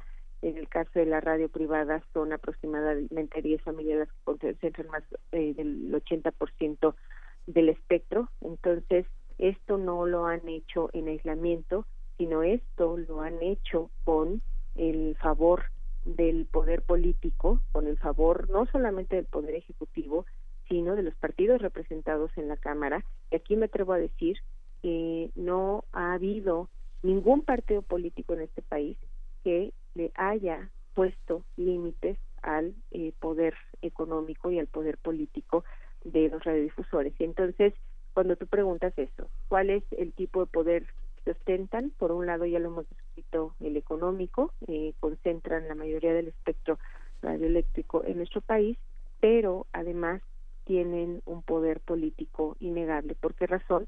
Porque eh, los radiodifusores se atribuyen el poder de eh, destruir o de construir imágenes públicas y carreras políticas, ¿no? ¿Cuántas veces lo, escuchamos en, la elección pasada? Incluso un periodista, Genaro Villamil, escribió un libro que hace alusión a este tema acerca de cómo la candidatura presidencial Enrique Peña Nieto fue construida por Televisa y entonces esa representa un arma muy poderosa que utilizan los radiodifusores, ¿no? Tú tienes razón cuando señalas, ellos probablemente ni siquiera es que estén dispuestos a negociar, sino ellos van eh, para, pues, ganar, apostando a que ganarán todo y a que sea cual sea el partido político que llegue al poder, sea cual sea el candidato presidencial que gane, eh, tendrá que asumir las condiciones de este sector, que le imponga este sector. Las negociaciones para los debates para las gobernaturas, el INE los ha pactado con, con la CIRT, justamente el próximo debate con, en Yucatán está pactado bajo las condiciones de los radiodifusores y la televisión de ese, mm. en ese estado. Así es, así es. Y e insisto, es, o sea, creo que podríamos hacer un listado, eh, sí, un listado de, eh, de, de, eso, de, muchas eh, acciones que nos muestran el poder de los radiodifusores y este es uno, por ejemplo, estaba yo leyendo, me parece que una crónica de reforma, ¿no? Que en el, en el acto de campaña, o más bien en la presentación de, de José Antonio Mir la semana pasada en la CIRT, eh, que metieron más sillas en el salón y llevaron al propio staff de la CIRT para llenar el salón y tuvieran más aplausos. Entonces, eh, efectivamente, ¿no? Los radiodifusores tienen eh, el poder y esto se los han reconocido los propios políticos de sentar en las condiciones que ellos quieren a eh, determinados actores políticos. Yo tuve la oportunidad de estar ahí la semana pasada, fui invitada a dar eso, participar en un conversatorio sobre eh, la igualdad de género en el sector de la radiodifusión y debo decir por ejemplo, cuando, cuando ustedes preguntaban eso, ¿cuáles son temas realmente importantes que no están dentro de la agenda de la CIR? Bueno, pues este es uno de ellos, ¿no? Otro tema súper importante es el de los derechos de las audiencias, que sabemos la propia CIR eh, eh, impugnó eh, cuando eh, con la nueva legislación se garantiza que las audiencias podrán gozar de derechos y entonces ahora pues estamos dirimiendo esto en el contexto de la Suprema Corte. Entonces, eh, la CIRT nunca ha dado muestras de eh, querer eh, abonar por un sistema democrático de medios, por un sistema de medios que garantice nuestros derechos como audiencias, principios, insisto, como la igualdad de género, no están en su quehacer y bueno, pues aunque yo participé en este conversatorio, lo que pude ver es que en el contexto global de lo que es la Semana Nacional de la Radio y la Televisión, pues este tema no es de interés para los radiodifusores, aun cuando, por ejemplo, signaron un convenio hace dos años con la Secretaría de Gobernación, donde se comprometen a eliminar la violencia contra las mujeres y las niñas y toda apología a la discriminación y la violencia de género, lo que incluye estos estereotipos sexistas de los contenidos de los medios. Hasta el día de hoy, pues no hemos visto ningún avance eh, o eso, ninguna acción contundente en esta materia. entonces, eh, yo pienso, ese es un ejemplo del tipo de temas que la CIP debería estar tomando en sus manos para cumplir con eh, este principio que marca, que establece la ley, que es el de el servicio público. Sí, sería un ejercicio interesante eh, revisar, por ejemplo, qué van a hacer cada uno de los grupos, cómo mm. están abordando el tema de eh, Día de las Madres.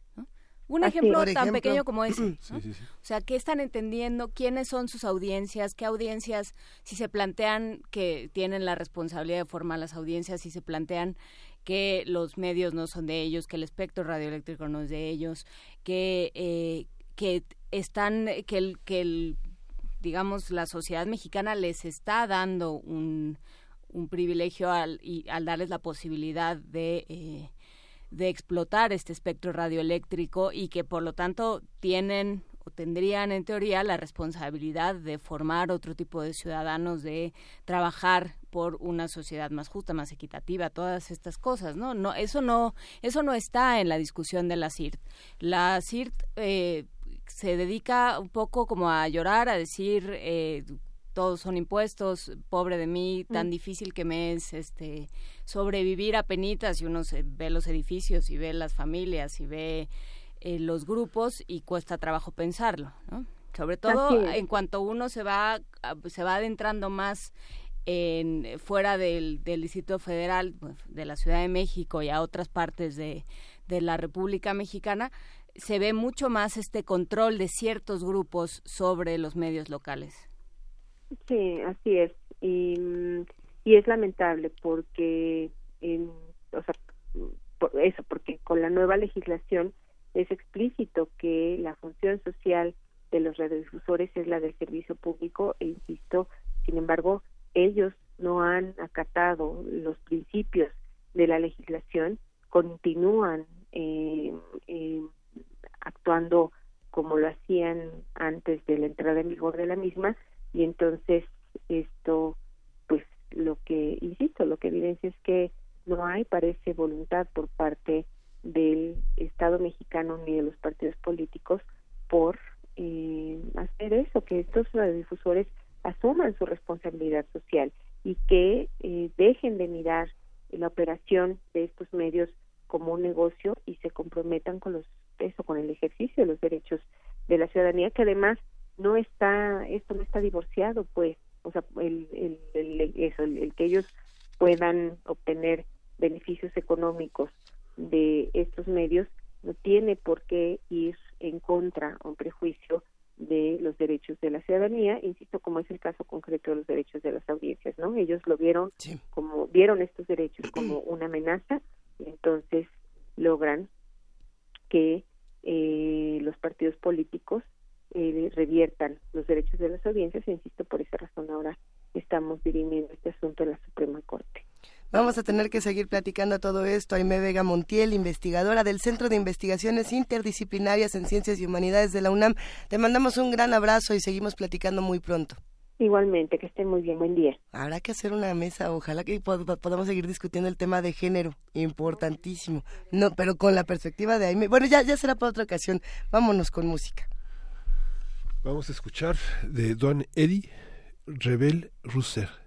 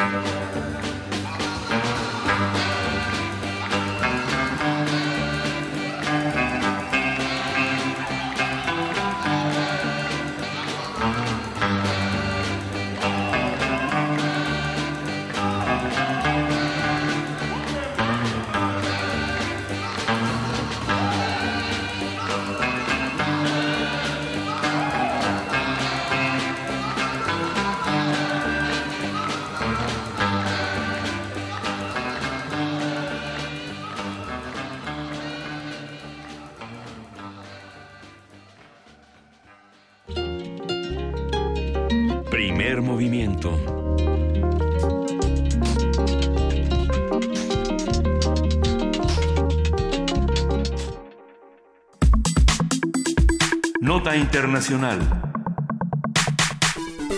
Líbano celebró elecciones parlamentarias el pasado domingo, las primeras en nueve años. Aunque las autoridades no han ofrecido resultados oficiales, el recuento provisional de las diferentes facciones políticas ubican a Hezbollah y sus aliados como los ganadores al conseguir más de la mitad de los 128 escaños en el Parlamento libanés. El líder del movimiento chiita, Hassan Nasrallah, dijo que se trata de una gran victoria moral y política. Por su parte, Saad Hariri, primer ministro libanés, reconoció que su partido y la Corriente del Futuro perdió un tercio de sus escaños en el Parlamento, pasando de 33 a 21 diputados. 3.7 millones de libaneses fueron convocados para emitir su voto, pero cifras del Ministerio del Interior indican que la participación se sitúa en 49.2%. Vamos a hacer un análisis de este proceso electoral en Líbano, qué sucedió, en qué estado se encuentra la vida política de este país y cómo repercute en el resto de la región. Está el doctor Gilberto Conde, profesor investigador del Centro de Estudios de Asia y África del Colegio de México, quien es especialista también en política del Medio Oriente. Buenos días, doctor Conde. Buenos días, ¿cómo están? Un gusto saludarlos a los tres. Nos volvemos a encontrar, Gilberto Conde, y esta vez para platicar de lo que ocurre en Líbano y de la relevancia en, en toda la región. Cuéntanos un poco de qué es lo que ocurrió.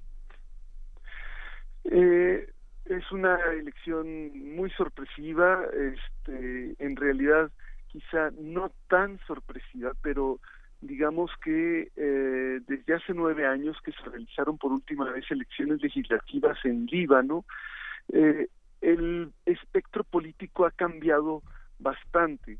Eh, la política libanesa está muy estrechamente ligada a la política de todo el Medio Oriente.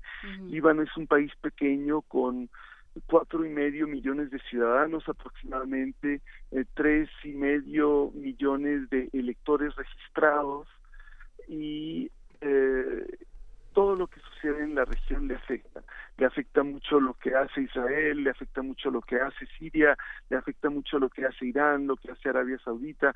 Como es un país eh, pequeño y en el que están representadas todas las comunidades religiosas de la región, eh, es muy susceptible a presiones y además es ha sido utilizado históricamente por diferentes países para presionar la política regional. Y eso lo ha hecho pues víctima de, de todo tipo de presiones. Ahora en, en el Medio Oriente claro las fuerzas políticas son muy diversas pero se, se definen en muy grandes rasgos dos grandes bloques, digamos, desde el punto de vista de los gobiernos y de los estados de la región. Y estos dos grandes bloques son, por un lado, los que son, eh, los que se inclinan a apoyar a eh, Arabia Saudí, a Israel, a Estados Unidos, y por otro lado, el bloque que tiende, eh, que le llaman el bloque de la resistencia, que es el bloque que tiende a apoyar de alguna forma u otra a Irán y a resistir a eh, Israel y Arabia Saudí.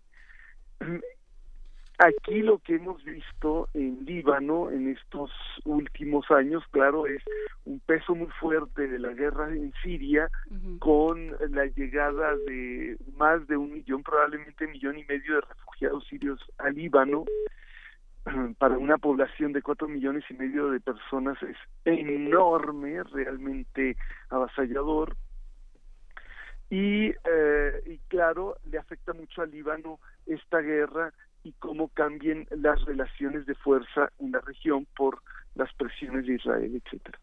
Entonces, eh, el, el sistema, hay que decir, entre paréntesis, un paréntesis importante, que el sistema político que heredó el mandato francés, es decir, la colonia francesa a principios, durante la primera mitad del siglo XX, heredó un sistema político confesional en la que los cargos en el Parlamento, los escaños, se distribuyen por comunidades religiosas.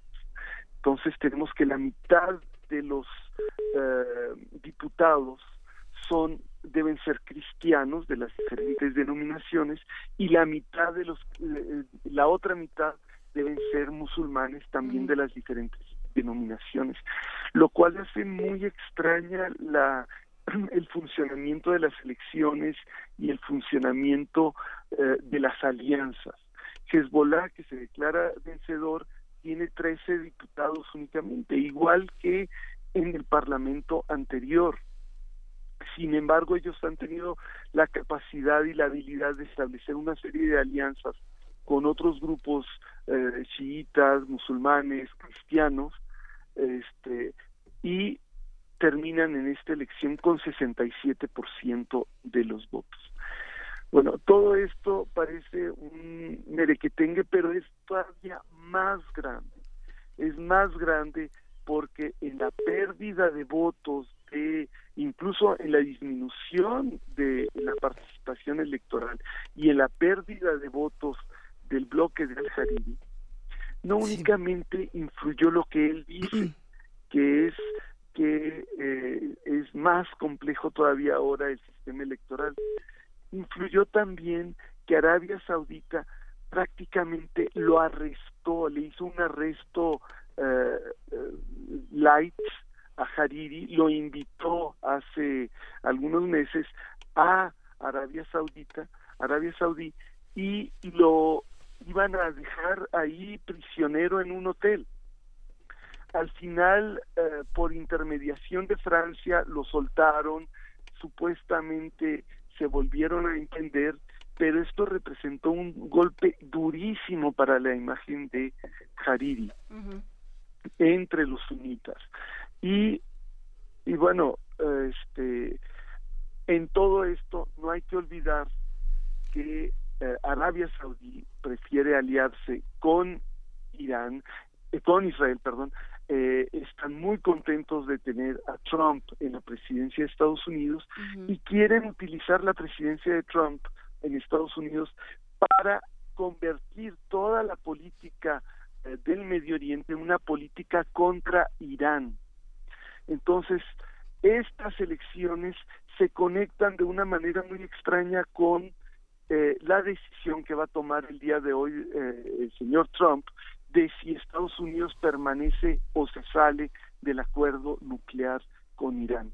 A ver, eh, permíteme tratar de recapitular, Gilberto Conde, y me dice si es correcto. Eh, Arabia Saudí influyó en la, en la en el resultado electoral de alguna forma, influyó en el, en el proceso electoral del Líbano. Sin quererlo digamos que ellos hubieran preferido probablemente que el partido de Hariri obtuviera más diputados, pero con sus acciones el efecto que provocaron es que obtuviera menos diputados. Eh, pero, pero ganan de todas maneras. Eh, los saudíes en realidad pierden. Esto es una gran derrota para Arabia Saudí y para y para Israel y para, todo ese bloque para todo ese bloque Gilberto eh, brevemente antes de continuar justamente con qué es lo que va a pasar con Irán eh, el en algunos lugares se dice que fue 45% de participación, luego se habla del 49% de participación. En nuestro país estamos acostumbrados a que vote el 15% de la población en un proceso electoral y decimos que son un montón. Eh, no sabemos bien qué pasa, por ejemplo, en una región como Líbano con un porcentaje como este. ¿Fue alta la participación o fue baja? En, en medios como El País, por ejemplo, dicen que fue muy baja. Hay otros medios donde dicen que fue altísima. Es interesante este contraste.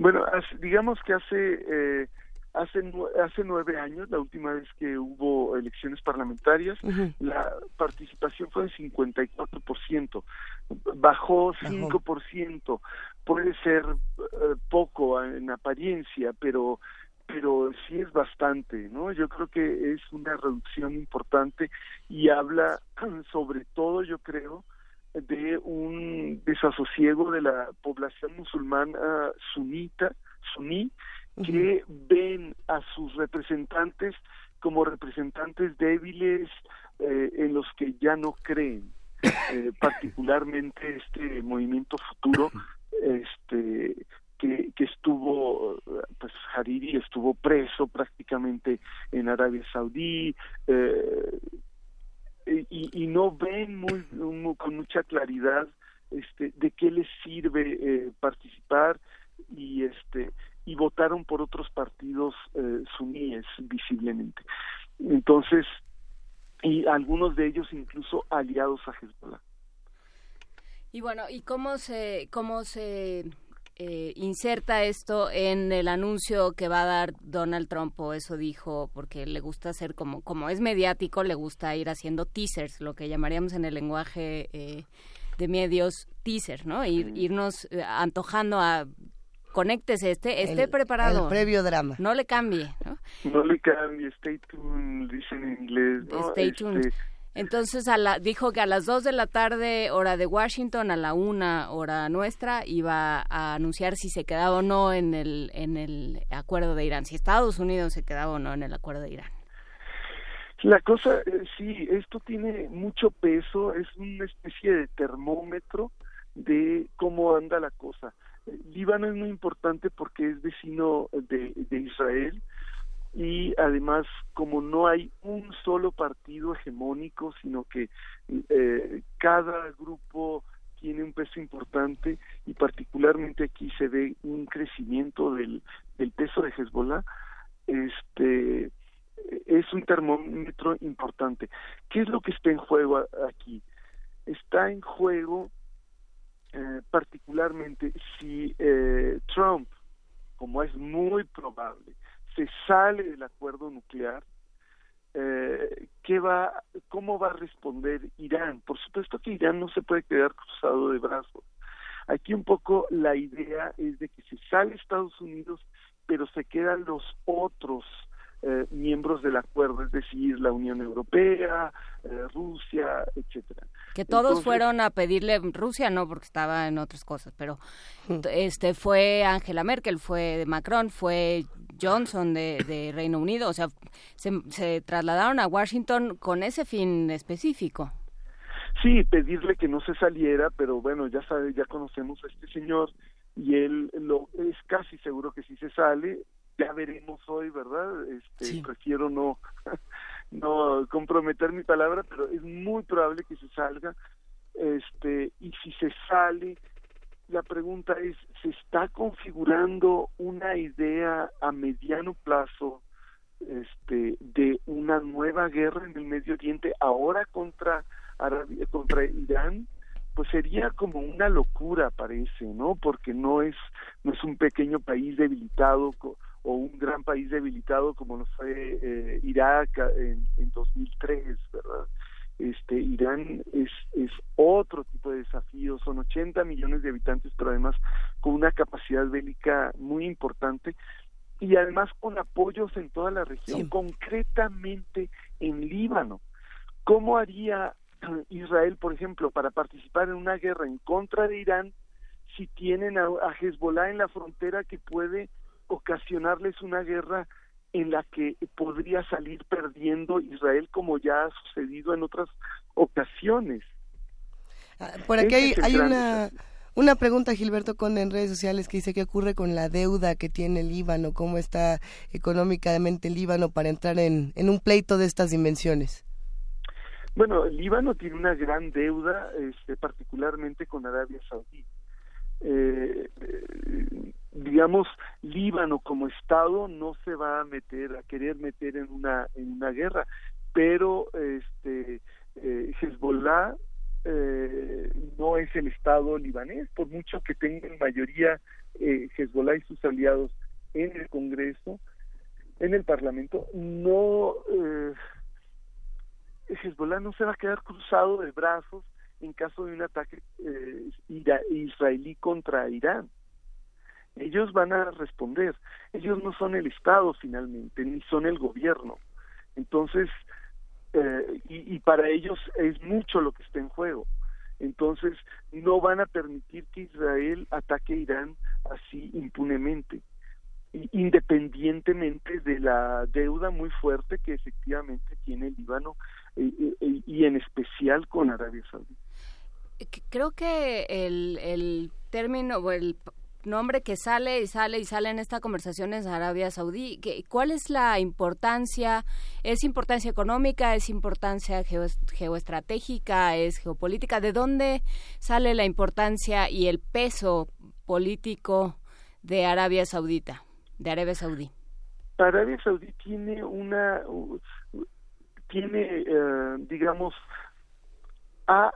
tiene muchísimo dinero, gracias a la renta petrolera y, y, y, bueno, además inversiones de capital que tienen internacionalmente, etcétera.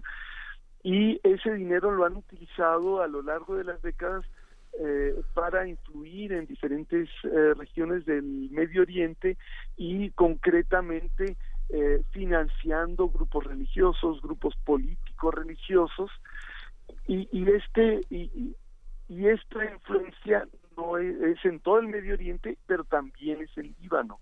Ellos fueron tuvieron un, papel importante junto con Siria en ponerle fin a la guerra civil que hubo, que de la que todos hemos oído, desde 1976 hasta 1990, 91, en la que y Arabia Saudí fue muy importante en conseguir esa esa paz. Claro, estaba gobernada por otros individuos muy distintos a los actuales, pero, eh, aunque de la misma familia, pero eh, tuvo una gran importancia en eso y han seguido influyendo por medio, particularmente por medio del partido de, de Hariri.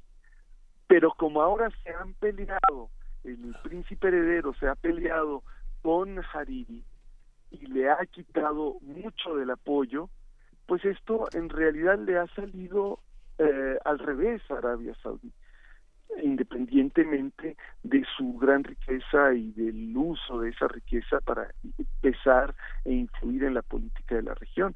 Y Arabia Saudí, que quiere, desea que se centre toda, eh, todo el Medio Oriente en la lucha contra Irán para ellos poder recuperar y ampliar su influencia en la región, pues eh, le está costando mucho trabajo y le va a costar más eh, porque Líbano, por pequeño que sea, tiene un peso muy importante por su ubicación y por la eh, composición tan especial de su población que, que, que, representa a todas las comunidades religiosas y étnicas del Medio Oriente prácticamente.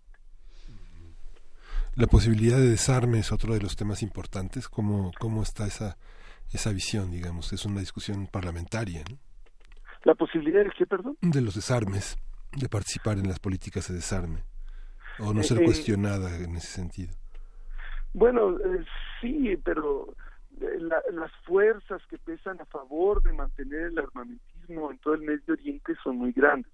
Este, en, hace poco he estado eh, reflexionando acerca de los miles de millones de dólares que se gastan en armamentismo y, es, es un negocio importantísimo en el que participan, por supuesto, eh, Arabia Saudí, Israel, eh, Egipto, Qatar, etcétera, todo, casi todos los gobiernos ricos de la región y, por supuesto, Irán y son eh, cantidades de dinero alucinantes este que van en segundo lugar solamente después del, del petróleo y el gas. Este ahora si hablamos del desarme de Hezbollah Hezbollah no se va a desarmar. Y menos ahora si van a controlar la mayoría en el, en el Parlamento o van a tener un peso decisivo en la mayoría del Parlamento libanés incluso algunos de los más ultras, de los ministros más ultras, más este, halcones del gobierno israelí, eh, acaban de declarar después de la elección que eh, ya no hay diferencia entre Hezbollah y el Estado libanés y que ellos van a considerar cualquier acción de parte del Estado libanés como si fuera una acción de Hezbollah, lo cual, claro, es, es una amenaza eh, casi nada velada, ¿verdad? Pero, aunque no la haya hecho eh, el, el primer ministro israelí, sino otros ministros. Por supuesto. ¿A qué tendremos que poner atención, eh, Gilberto Conde? Digamos, por supuesto, al, al, anuncio de Donald Trump, pero ¿cómo leer una, un, una decantación a la otra, digamos? ¿Cómo leer el sí y cómo leer el no en términos del acuerdo de Irán? Bueno, ahora viene, supongamos que, que eh, Trump uh, dice, me salgo del acuerdo y voy a reinstaurar las, las este, sanciones. sanciones. para Irán. Eh, el, el, incentivo para mantenerse en el acuerdo tendría que ser un compromiso por parte de los de los otros estados que se mantuvieran en el acuerdo para eh, digamos eh, contrarrestar las sanciones económicas que imponga Estados Unidos. De lo contrario pues va a ser muy difícil que que logren atraer eh, y convencer a Irán de permanecer en un acuerdo en el que es perder, perder por todos lados. Uh -huh. Para ellos eh, era un acuerdo en el que perdían algunas cosas, pero ganaban en otras. De hecho, ya hay contratos, ya se empezaron a entregar algunos aviones. La, eh, los aviones comerciales de, de, Irán estaban muy antiguo, anticuados por la, la, la falta de, de, ventas por parte de, de Airbus y de otras compañías, eso se ha empezado a cambiar, pero eh, ellos necesitan eh, comerciar, necesitan comprar, necesitan vender y este necesitan que no se les bloquee todo esto.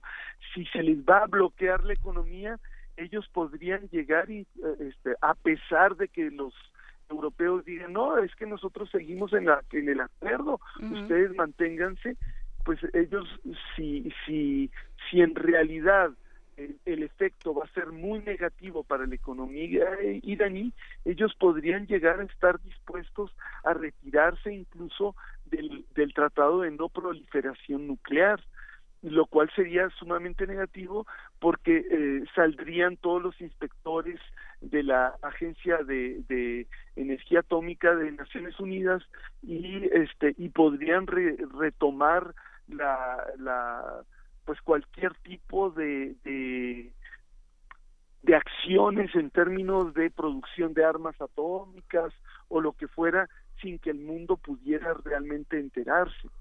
Entonces, ellos sí tienen una carta, tienen varias cartas que pueden jugar y que van de eh, este que están en diferentes escalas. Uh -huh. eh, si los van a asfixiar económicamente, pues cuál es el incentivo, ¿verdad? Uh -huh. Para mantenerse.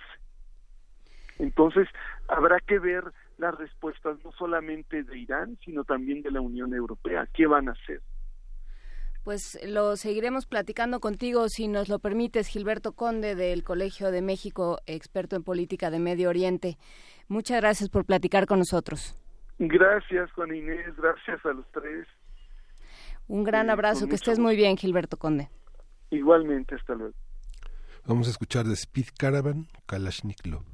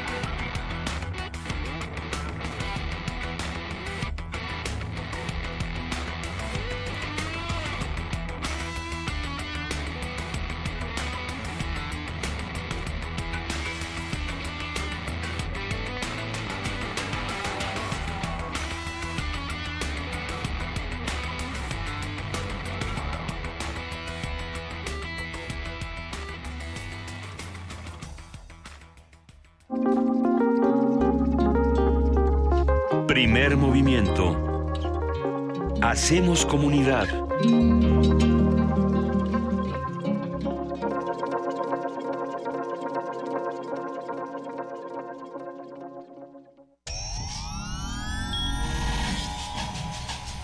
Saborear una paleta o sellar una carta.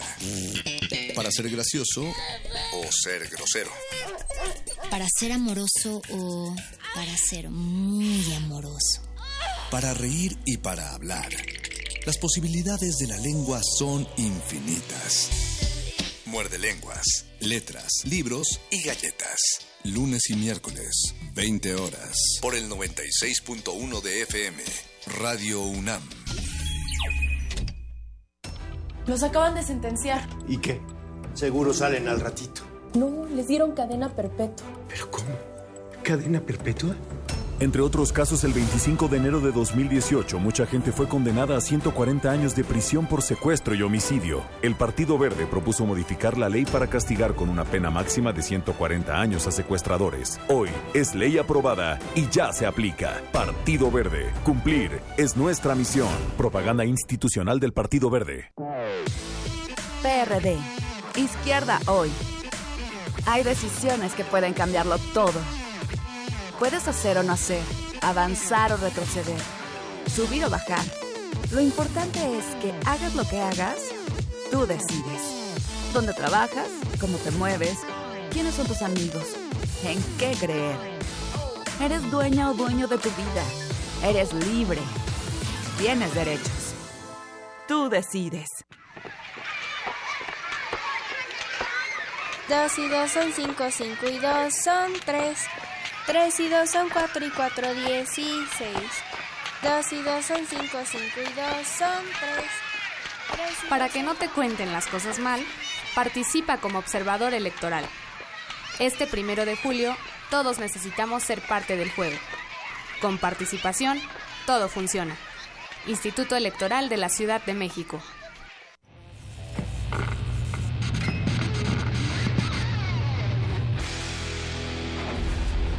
Por cortesía de Cuando el rock dominaba el mundo, un minuto de... Eric Clapton, Cocaine, 1980.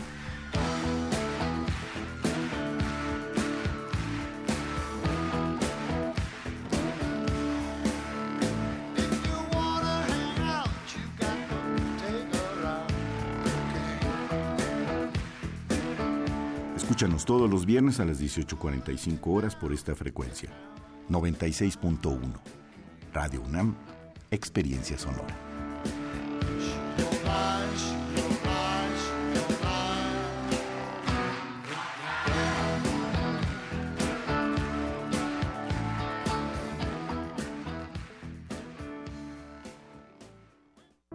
Siempre recordamos esos momentos importantes. Tu primera salida, tu primer contacto, esa primera mirada, su primer detalle, tu primer beso. Estos son momentos que marcan nuestras vidas. Y este año estamos por vivir una gran primera vez. Nuestro primer voto el primero de julio. Hagamos que esta primera vez sea memorable. Infórmate. Elige y decide. Porque mi país me importa. Yo, voto libre. INE. Habla Margarita Zavala. López Obrador quiere perdonar a los miembros del crimen organizado. Propone dejarlos en libertad. Yo los voy a enfrentar decididamente con toda la fuerza y la inteligencia del Estado. Él dice no al ejército y a las Fuerzas Armadas. Yo digo sí a nuestros soldados y nuestros marinos. Tendré la mejor policía de México, porque voy a fortalecer las instituciones de seguridad y de justicia. Porque para proteger a tu familia hay que tener valor. Valor es Margarita Zavala, presidenta. Para que cambien las cosas y tu familia viva mejor, cuentas con el PT. Para que México avance, cuentas con Andrés Manuel. Vamos en esta alianza para que haya justicia, democracia, libertades, para acabar con la corrupción y también para hacer valer nuestra soberanía nacional. Y arriba el PT. Con el PT no estás solo. El PT está de tu lado.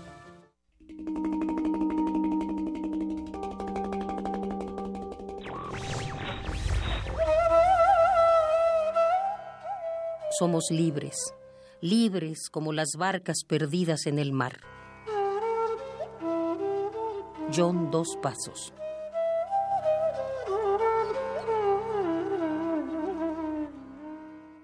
Radio UNAM. Primer movimiento. Podcast y transmisión en directo en www.radio.unam.mx.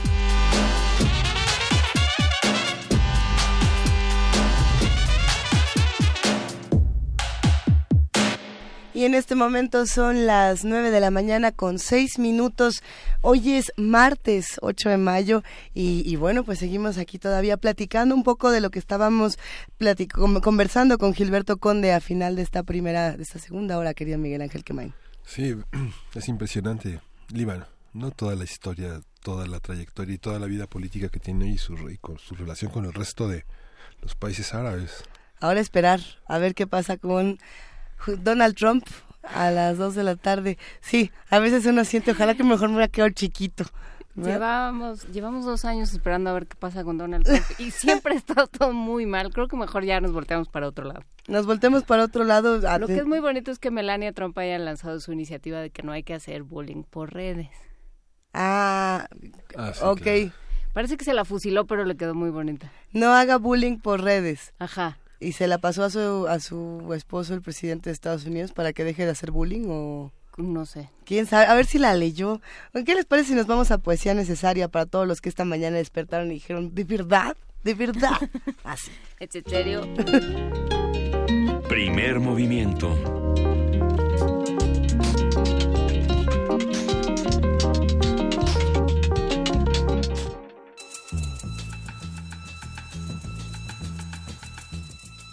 Es hora de poesía necesaria.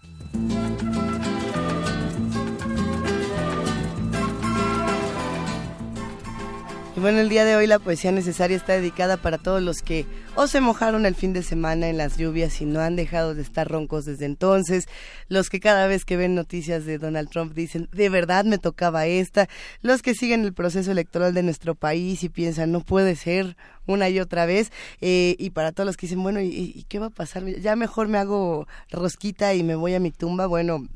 no, Luisa. Es que justamente no. Eh, por ahí va el tema. Pero hay una, una poeta que a mí me gusta mucho, que se llama Cinzia Marulli. Estábamos preguntándonos si, si se pronuncia Cinzia o Cinzia, es una poeta italiana. Si es con C, se pronuncia Cinzia. Cinzia Marulli, una poeta bastante joven que en este caso está traducida por Emilio Coco y que tiene un poema llamado La, la tumba, la mía tumba, mi tumba.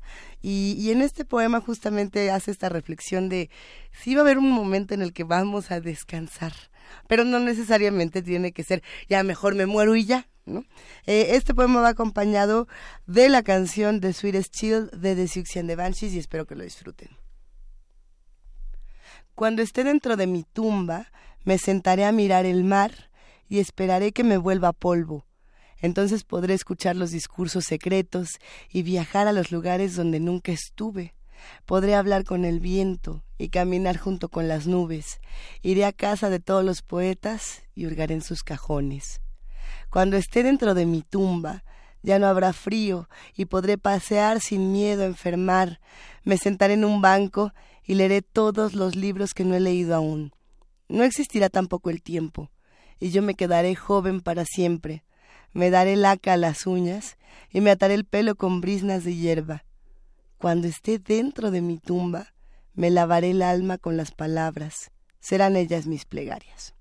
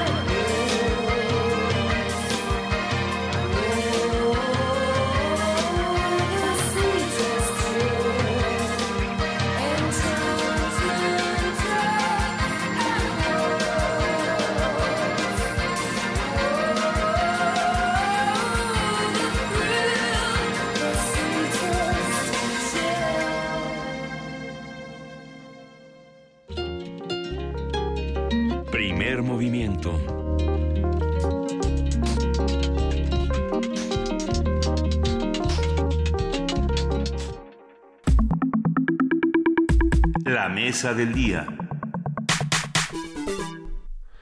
Las autodefensas son grupos civiles armados que se organizan ante la ausencia o incapacidad del Estado para protegerse de la crisis de inseguridad que padecen algunas regiones del país.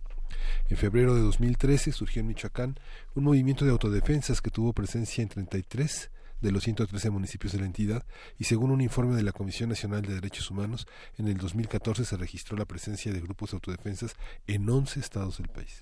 Para reflexionar, para reflexionar y debatir sobre este tema en el escenario actual, el Centro de Investigaciones Interdisciplinarias en Ciencias y Humanidades y el Centro de Investigaciones sobre América Latina y el Caribe de la UNAM invitan al segundo coloquio internacional sobre defensas comunitarias, resistencias sociales frente a las violencias en México y América Latina. El encuentro se realizará del 16 al 18 de mayo en el auditorio del CEICH, en el piso 4, y en el auditorio Leopoldo Sea del CIALC, piso 3 de la Torre de Humanidades. Eh, a partir de las actividades, eh, estas, estas actividades, hablaremos sobre el coloquio, sobre qué se va a llevar a cabo, cómo va, se va a distribuir, eh, quiénes van a venir, a qué podemos, a qué información podremos acceder y lo vamos a platicar con la doctora Gaya Macarán, investigadora del Centro de Investigaciones sobre América Latina y el Caribe de la UNAM. Muchísimas gracias, doctora, por estar con nosotros esta mañana. Gracias por la invitación. Buenos días. Buenos días. ¿En qué consiste esta eh, ¿En qué consiste este coloquio? Eh, sí, es el segundo coloquio sobre las defensas comunitarias, subrayo defensas, no autodefensas solamente. Eh, y justo el tema eh, que ustedes iniciaron, el tema de autodefensas, policías comunitarios y cuerpos armados en, México es solo una parte del programa del coloquio, solo, de algunas mesas. Eh, porque el coloquio, justo esa colaboración con CEICH, eh, de donde, donde colaboramos con eh, doctora Alba Teresa Estrada y doctora Liliana López, eh, es ampliar la, el significado de la eh, defensa comunitaria, por eso ese subtítulo del coloquio que son resistencias sociales frente a las violencias múltiples y diversas violencias en México y en América Latina. CIALC, como el Centro de Investigaciones sobre América Latina, justo aporta con esa visión latinoamericanista eh, invitando varios investigadores eh, de América Latina, de otros países como Bolivia, Guatemala, en eh, Venezuela, y también los eh, investigadores que trabajan aquí en México eh, solo con una visión latinoamericana. Eh, en ese sentido, el coloquio eh, presenta esas dos líneas, una línea que trabaja de, defensas, autodefensas, policías comunitarias en México y la otra línea que se concentra en eh, defensas multidimensionales desde la defensa contra el extractivismo, defensa territorial, defensa cultural, eh, también eh, jurídica, legal, de, eh, de las comunidades ante diferentes violencias. Esas violencias son tanto las violencias que se llaman privadas, sería el narcotráfico, sería la delincuencia organizada, como contra el mismo Estado, contra la invasión de las, del capital transnacional, eh, entonces, en ese sentido, el, el coloquio planea abordar esa, esas defensas comunitarias como resistencias y luchas desde las comunidades indígenas y campesinas, no, no solo indígenas, eh, tanto en México como en, en América Latina. ¿Qué diferencia hay entre autodefensas y defensas? Y policías comunitarias. Y policías comunitarias y mandos únicos y policías estatales y policías municipales. Digamos, ¿cómo se organizan esto? Porque hay unas controversias legislativas difíciles de entender, sobre todo en el desarrollo tan eh, desigual en, en, el aspecto jurídico con Latinoamérica. Tenemos eh, cuestiones muy semejantes en libertad de expresión, en, en, eh, en derechos humanos, pero en esta cuestión de los, la seguridad interior tenemos discrepancias muy fuertes con América Latina, ¿no? Sí, también el, el, tema de autodefensas eh, desde México se puede entender de otra manera, es una circunstancia específica. Eh, yo digo que no soy especialista en el tema de autodefensa en, en México, de esos grupos específicos. Eh, por eso mencioné eh, otros, eh, otras organizadoras que ellas sí manejan ese tema y ellas invitan varios especialistas em, de diferentes universidades de México para hablar del tema que sí es bastante controvertido em, en México eh, yo podría hablarles de el, las eh, comunidades, cómo se organizan y cómo se defienden en otros, eh, otras geografías de América Latina. Eh, incluso el mismo cartel del coloquio eh, nos muestra em, una foto de una mujer, atrás eh, de ella también hay más personas, eh, que es una foto que proviene de la organización CRIC de Bolivia, eh, perdón, de Colombia, eh, que es Organización de los Pueblos Indígenas, eh, que justo se defiende contra la violencia, como sabemos el contexto colombiano de la, la guerra interna, eh, se defiende con bastones de mando, justo es una de las, eh, en, las imágenes que mencionamos en, en, en, el diseño del cartel, el bastón de mando, que no es arma, no es eh, fusil, pero al mismo tiempo es eh, símbolo de la autoridad en la defensa es la defensa de la autoridad de la comunidad sobre un territorio en, eh, para marcar la neutralidad frente al Estado y frente a las otras fuerzas eh, como el ejército, como el narcotráfico, como las eh, así llamadas autodefensas, pero en ese caso en Colombia van a ser los, las fuerzas paramilitares. Entonces sí hay mucha confusión también a nivel eh, continental de la palabra autodefensa, porque puede referirse tanto a eh, los grupos como policías comunitarios, que son propiamente desde las comunidades indígenas y campesinas, como a veces es usada para las fuerzas paramilitares o incluso vinculados con el narcotráfico. Eh, en, en, su, en su zona de estudio, eh, doctora doctora Macarán, ¿qué es lo que sucede? Digamos, en esta idea, hay, por lo que entiendo, hay una, un factor común que es eh, organizaciones de ciudadanos que funcionan al, al margen del Estado, que funcionan al margen del gobierno. eh, sí, ¿de qué se trata? ¿Cuál es el problema común eh, tanto de México, de América Latina y que queremos abordar en el coloquio? Eh, sin diferencia de que si se trata literalmente de unos unas entidades organizaciones eh, armadas que se contraponen a, a la violencia eh, o si se trata de organizaciones más bien eh, armadas con esos bastones de mando y más bien con la autoridad que les da ser un pueblo, una comunidad indígena, campesina. Eh, se trata de un eh, despojo que están sufriendo los pueblos eh, pueblos, comunidades en nuestro continente. Ese despojo eh, puede ser eh, perpetuado tanto por fuerzas, se llamas privadas, pero más bien eh, es sufrido de parte del Estado y eh, de las empresas transnacionales unidas con el Estado. En ese sentido, eh, como usted mencionó, eh, se organizan en el margen del Estado, incluso algunas en contra del mismo o más allá del Estado. Eh, ¿Por qué? Porque me parece que el tema de la defensa de la comunidad no es solo el tema de la falta del Estado, eh, como se suele interpretar y me parece que también muchos de los investigadores presentes en el coloquio van a profundizar ese tema eh, bastante controvertido eh, ¿por qué organizar esa defensa de las comunidades? ¿Por la falta del Estado o porque el Estado es uno de los sujetos, uno de los actores que ataca a las comunidades? En ese sentido vamos a tener la pluralidad de visiones eh, y vamos a tener las posiciones que defienden más bien esa teoría de la falta del Estado, el Estado fallido que eh, no, no da la seguridad, como se supone según las teorías clásicas de ciencias políticas, debería el Estado proveer la seguridad a los ciudadanos. Eh, en ese sentido, eh, las eh, autodefensas y otros tipos de defensa, de protesta, de lucha Sí. y resistencia desde las comunidades serían eh, asegurarse y ellos mismos de manera autónoma lo que no da el Estado. Sin embargo, tenemos también eh, varios investigadores que nos van a proponer otra interpretación y yo estoy de acuerdo más con esa línea de que el Estado es uno de los implicados en esa falta de seguridad.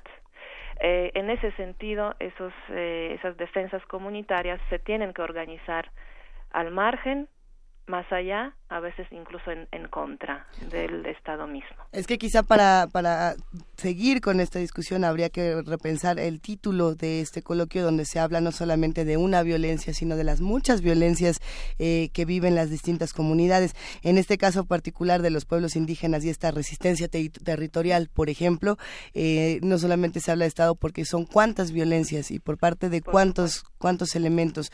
Eh, ¿Cuántas violencias? ¿De cuántas se va a hablar? Sí, de hecho el, el, título del coloquio eh, justamente indica en la pluralidad de esas violencias, ¿no? Son resistencias sociales frente a las violencias, múltiples violencias. ¿Qué tipo de violencias pueden ser? Pueden ser violencias directas o eh, la violencia en, en general estructural que eh, supone la organización del Estado-Nación, el capitalismo, el neoliberalismo en, en, esos territorios. En ese sentido, eh, vamos a hablar de todos esos tipos de violencia. Violencias directas, violencias ejercidas por narcotráfico, violencia ejercida por el Estado, violencia ejercida por el capital, la minería, eh, el, extractivismo como tal, la violencia simbólica, también el racismo, la violencia del derecho, del derecho del Estado-Nación ejercido contra esas comunidades y los esfuerzos, por ejemplo, por la autonomía, eh, por eh, eh, hacer prevalecer sus usos y costumbres, todo eso se inscribe en esas resistencias frente a las violencias estructurales, incluso ejercidas contra las comunidades. En ese sentido, vamos a tener eh, varias mesas. Eh, no sé si quiere que le mencione alguna. Sí, claro, por favor. Sí. Eh, vamos a iniciar con la mesa que justo va a profundizar, debatir esa cuestión de producción de seguridad comunitaria con o sin Estado. Esa es la, la pregunta. Mm. Eh, la segunda mesa se va a concentrar en otro tipo de resistencia, otro tipo de violencias, pueblos indígenas y resistencia territorial ante el despojo capitalista. Y aquí vamos a ver eh, varios temas de América Latina, de Bolivia, de Chile, por ejemplo. Eh, la mesa eh, siguiente eh, va a hablar de comunidad y territorio en América Latina con excelentes investigadores invitados de Bolivia, de Venezuela, también de Chiapas y de Guatemala, que justo van a hablar de esas resistencias eh, indígenas comunitarias que se esfuerzan por construcción de gobiernos propios más allá del Estado, en, en esa relación y diálogo bastante conflictuoso con el mismo Estado. Eh, vamos a tener también mesas eh, dedicadas eh, a policía y justicia comunitarias, no solo policías, también justicia, cómo ejercer la justicia propia aquí en, en las comunidades de México, acción colectiva más allá del Estado, justo desde ese enfoque de eh, no esperar del Estado, no mirar hacia el Estado, sino organizarse de manera autónoma. Eh, vamos a analizar también algunas experiencias eh, más concretas en, en caso de seguridad comunitaria en Guerrero y Tamaulipas, vamos a invitar también los mismos actores, voces desde sus protagonistas, va a ser una de las mesas el segundo día, el jueves por la tarde, eh, donde invitamos representantes eh, de tanto de CRAC de Guerrero como de Guardia Comunitaria de la Cooperativa Tosepan Cali de Puebla, como ya desde otra, esa otra línea de defensa contra el despojo eh, y Defensa Territorial del Consejo Regional de Pueblos Originarios en Defensa del Territorio de Puebla e Hidalgo. Mm. Eh, y seguiremos con el tema de ter territorialidad, autonomía, lucha comunitaria desde los márgenes del Estado, con varias experiencias eh, de México, de Bolivia. Eh, y vamos a tener también, proyectaremos un documental que nos hablará de la resistencia en la montaña de Guerrero contra eh, justo la minería, eh, la megaminería. Eh, y eh, cerraremos el coloquio el día tercero, que es el día viernes, eh, con eh, la mesa sobre los desafíos a la seguridad comunitaria en tiempos de violencias extremas, que justo se va a dedicar a ese tema tan controvertido que es la realidad mexicana hoy en día, esas violencias, no una violencia, sino múltiples violencias extremas de múltiples actores también. Eh, doctora Macarán, ¿cuál es el... Eh, ¿Hay algo que, que una a América Latina? O sea, ¿hay alguna cosa común al momento de estudiar diferentes casos de, eh, de comunidades que se organizan en contra de ciertas violencias? ¿Qué es, eh, ¿Cuáles son los factores comunes? Pienso que tal vez sea eh, población indígena, pero no lo sé. Pienso también en desigualdad, pienso en, en, en violencia por parte del Estado, pienso en narcotráfico, pero no sé si hay algo que, que lo una. Eh, sí, hay muchos puntos en común y de hecho eh, este encuentro, este coloquio tiene ese objetivo para eh, hilar y relacionar eh, temas que podrían parecer de diferentes geografías, diferentes casos, de caso, que tiene que ver eh, la defensa comunitaria en Guerrero con la lucha de resistencia mapuche en Chile, por ejemplo, pero justo es encontrar esos hilos comunes que me parecen eh, muchísimos. Las similitudes, hay diferencias, por supuesto, pero las similitudes ante eh, el mismo tipo de violencias que se están ejerciendo, que son violencias eh, relacionadas con el eh, sistema político y sistema económico que está padeciendo todo el continente en América Latina. Y eso, eh, más allá de los colores partidarios y más allá de lo que se llaman los gobiernos de derecha, los gobiernos de izquierda o los gobiernos progresistas, como los llaman algunos, estamos observando el mismo patrón en todos los países de América Latina que se vincula con el modelo económico, con la fase también eh, global de la economía global y que es ese patrón del despojo eh, porque incluso si hablamos del narcotráfico, también el narcotráfico está vinculado con otros eh, proyectos de despojo como la megaminería, eh, como eh, proyectos carreteros en algunos lugares, eh, como en Colombia que ahora estamos hablando del proceso de paz, ese proceso de paz que se vincula muy bien también con el proceso de violencia eh, y con los grupos tanto de guerrillas como lo, el narcotráfico, está vinculado también con el despojo territorial de los pueblos indígenas y esos territorios, esas tierras eh, ya están planeadas y repartiendo, se están repartiendo para la minería, para la explotación de, de palma, etcétera, etcétera. Entonces yo diría que sí eh, hay una vinculación muy fuerte de esas violencias múltiples con los modelos económicos que, que eh, predominan en América Latina y eh, que esas formas de despojo contra las comunidades, tanto indígenas, que hablamos aquí de indígenas y campesinos, eh, que no se reconocen como indígenas, no siempre. Esas formas de despojo eh, se parecen, tienen patrones comunes en, en todas las geografías. Y también las formas de resistencia, de lucha de los pueblos indígenas eh, tienen patrones eh, parecidos, tienen estrategias que se intercambian y también desde diferentes geografías pueden aportar a, a lo que es una nueva estrategia de lucha, ¿no? Gaya, eh, hay muchas preguntas, por supuesto, en redes sociales y una de las discusiones que se ha dado en, en distintos espacios eh, por parte de los ciudadanos es ¿Qué va a pasar con todo lo que se discute en la academia y qué va a pasar con todos estos coloquios, con todas estas conversaciones, eh, para que no solamente en un momento como este de, procesos electorales se quede nada más en, en mira lo que acabamos de platicar, qué interesante fue, sino a ver qué vamos a hacer con eso. Eh, por un lado tenemos diferentes agendas electorales, tenemos la agenda ecológica, ya estamos sacando desde esta misma universidad muchísimos documentos para exigir a nuestros futuros gobernantes qué es lo que queremos y qué es lo que esperamos que ya no esté ocurriendo en nuestro país. Eh, ¿Qué se planea hacer desde este coloquio a futuro? Sí, son cuestiones que siempre nos ponemos en la academia, eh, la, pregunta de siempre, ¿para qué sirve? ¿A quiénes sirve eh, lo que estamos trabajando y cómo bajarlo? A la realidad vivida, ¿no? cómo apoyar a las luchas, porque eso es también el, el, interés del coloquio. Por eso invitamos a no solo a los académicos, invitamos eh, a los académicos activistas que eh, trabajan con las comunidades y que nos traen ponencias que realmente fueron escritas con las mismas comunidades.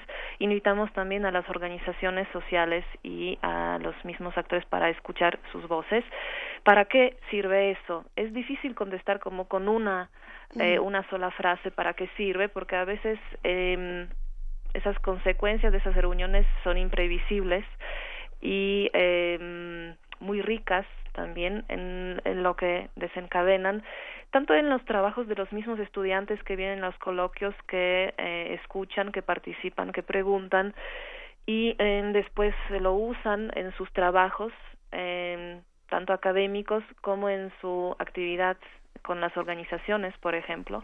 Las organizaciones eh, tienen el interés para que se escuche su voz, para que eh, tengamos la conciencia de lo que está pasando, que a veces no nos enteramos simplemente de los medios de comunicación, y para que, si, si quieres, eh, así lo planteaste, como ciudadanos exigirles a los eh, gobernantes, si tenemos todavía esas esperanzas de que los gobernantes puedan cambiar las cosas, podemos entonces tener más información para exigir. yo diría más bien que tenemos que organizarnos desde abajo, con esas organizaciones eh, nosotros mismos hacer las cosas, no solo exigir de los gobernantes y ya cada uno en el contexto político que tenemos, no, en eso no me meto, pero cada uno puede tomar sus decisiones eh, cómo comportarse frente a la realidad mexicana y latinoamericana. Eh, creo que esto que, que mencionas es muy interesante porque porque implicaría un diálogo o sea, creo que también algo que, que, se da en, en, conjunto en América Latina es esta condición postcolonial que tenemos eh, las sociedades, ¿no? Y eso lleva a una distinción eh, en el color de piel, en eh, la condición socioeconómica, en la capacidad de movilidad eh, social, en una serie de temas que, que son otro tipo de violencias que ya no se ejercen desde el gobierno, pero se ejercen desde la misma sociedad. Entonces, para que esto cambie, me parece a mí, Gaya, tiene que haber una una comunicación y un diálogo entre todos estos segmentos de población. ¿Tenemos ejemplos de éxito? ¿Sabemos cómo se hace? ¿Cómo, qué, qué me dirías? Sí, de, de hecho lo que mencionas de ese colonialismo interno, como lo llamó González Casanova, como en diferentes geografías también se llama colonial del poder, desde eh, Aníbal Quijano, eh, permanece, es una de las cosas que sí une esas luchas, tanto las violencias ejercidas como las resistencias, esa eh, situación del colonialismo interno, esa división todavía eh, que une clase con etnia y con la raza.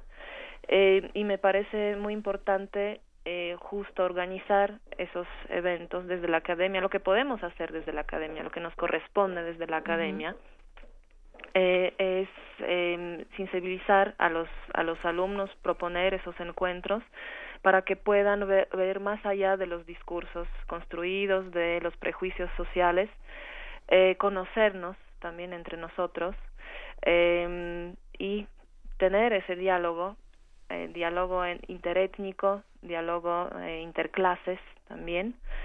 Eh, y me parece que sí hay muchas experiencias exitosas en ese sentido. Eh, todos los que trabajamos con las comunidades, los pueblos indígenas, comunidades campesinas, sabemos de que esos diálogos y esas colaboraciones se dan más allá de las divisiones impuestas, de esa visión colonial que todavía arrastran nuestras sociedades.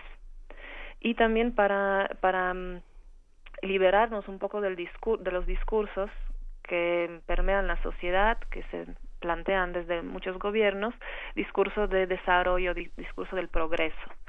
En ese sentido, las comunidades, la vida comunitaria, los pueblos indígenas, eh, el agro, la, los campesinos serían el pasado y todos nosotros deberíamos encaminarnos hacia el futuro, que es urbano, que es capitalista, eh, y en, en ese sentido eh, romper con esas, esos imaginarios que cargamos a veces y ver que eh, lo rural, lo campesino, lo indígena y la comunidad no solo no es pasado, sino puede ser el futuro de todos nosotros.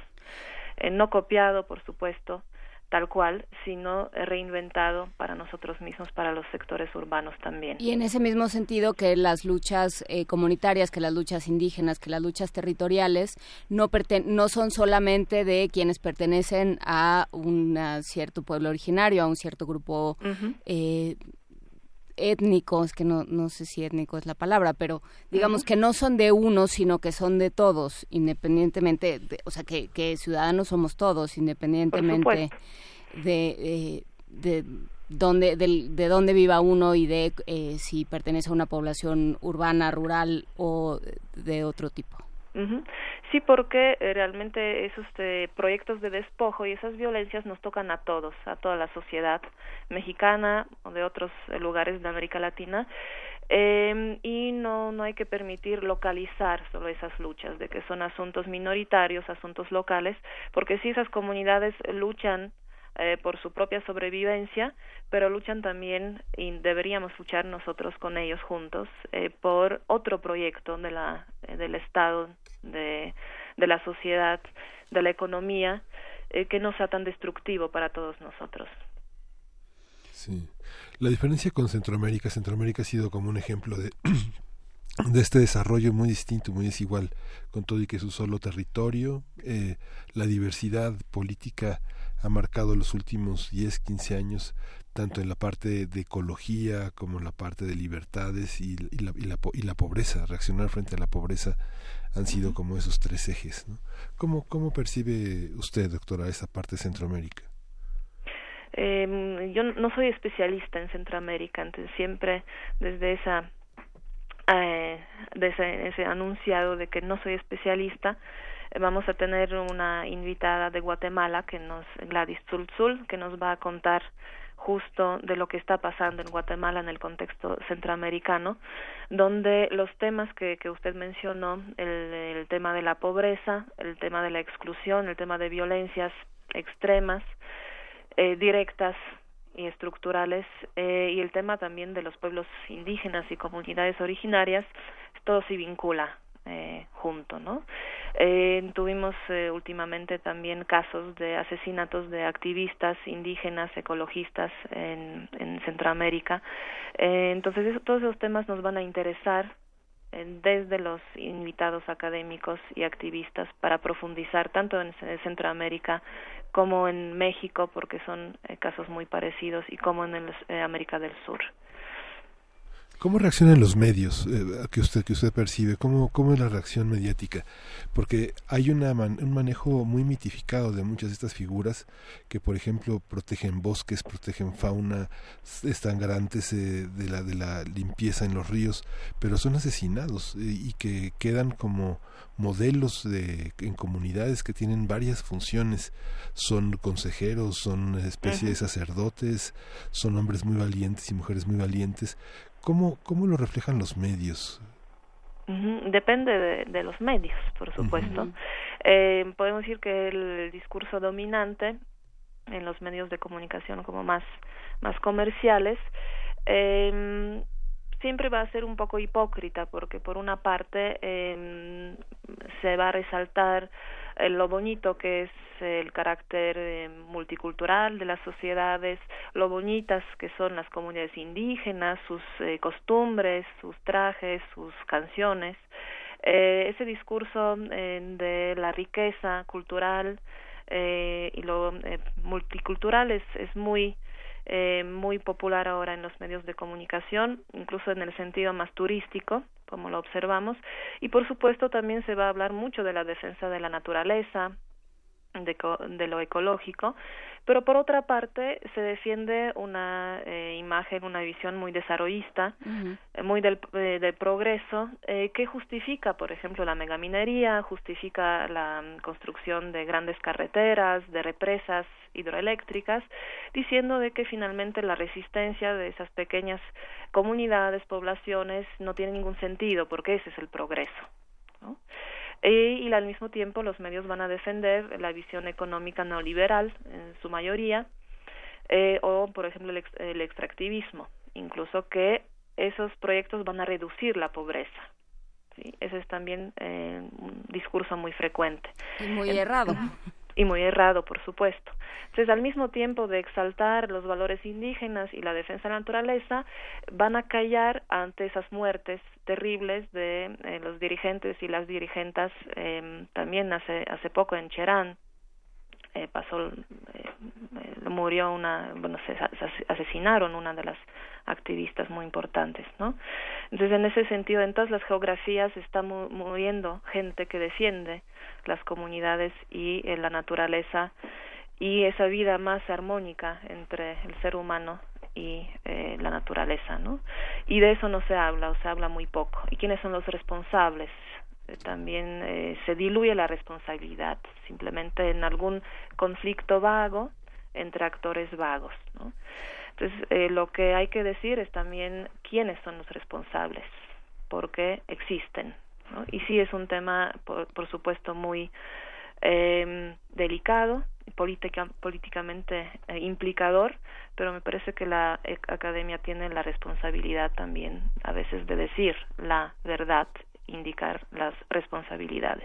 No, a veces todo el tiempo, porque porque claro son las eh, son las poblaciones eh, que menos importan, digamos que, que en términos políticos, en términos sociales parecerían más prescindibles y entonces bueno pues eh, puedes decir que, que los mataron, que los asesinaron, que desaparecieron y, y parece que no pasa nada, ni siquiera tienen un nombre o ni siquiera se les da un nombre y eso políticamente nos ha y, emocionalmente y como país nos ha hecho muchísimo daño. Muchísimas gracias, eh, doctora. Muchas gracias. Gaya Macarán. Ya vamos a poner en nuestras redes toda la información de este eh, de este coloquio organizado por el CIALC y el CEICH. Sí, los invitamos a todos. También se puede, podrá seguir eh, a través de eh, las redes YouTube de CEICH y del CIALC. Perfecto. Muchísimas gracias, doctora. Gracias. Gracias, hasta luego. Hasta luego. Segundo coloquio internacional sobre defensas comunitarias, resistencias sociales frente a las violencias en México y América Latina. No se lo pierdan, ya está el cartel en redes sociales y vamos a escuchar una producción de Radio UNAM para seguir conviviendo un poco con todas las realidades que se viven en nuestro país. ¿Qué vamos a escuchar, vamos querido a Miguel Ángel? Vamos a escuchar un bastidor acústico, Atardecer en Hanfleur, 1886, Georges Seurat.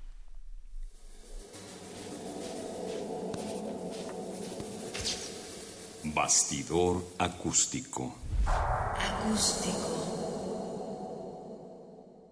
Atardecer en Honfleur.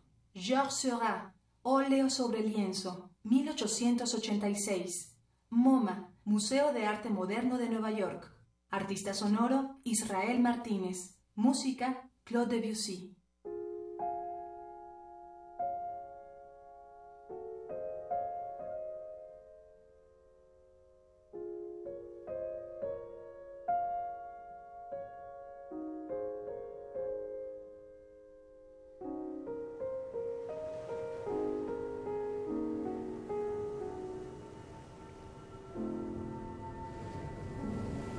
El lienzo se dibuja la imagen de un puerto. El mar reposa a orillas de la costa. En su mansedumbre teñida de verde se observa el crepitar de una cadena de tímidas ondulaciones. Y cerca del horizonte resplandece sobre la epidermis acuosa el reflejo blanquecino de un sol ausente u oculto por las nubes que atraviesan el cielo.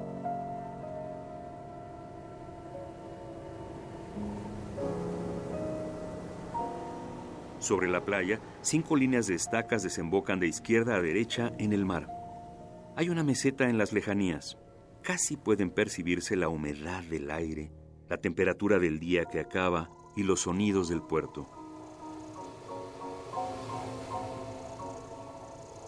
Un marco de madera, también pintado, delimita la escena. La imagen es sencilla y, sin embargo, basta con detener la mirada algunos segundos sobre el paisaje para descubrir que el cielo, el mar y la arena han sido confeccionados a partir de una infinidad de puntos de los más variados colores, dando como resultado a la distancia la impresión de planos cromáticos uniformes.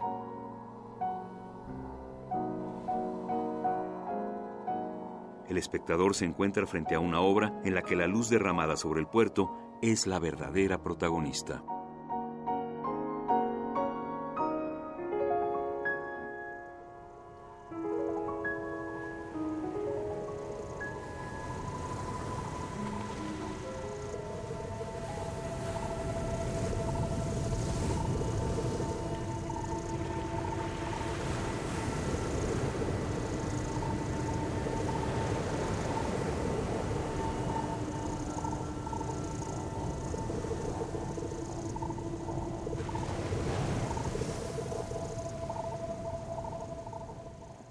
Atardecer en Honfleur.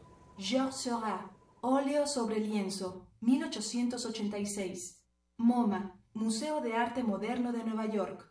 Artista sonoro. Israel Martínez. Música. Claude Debussy.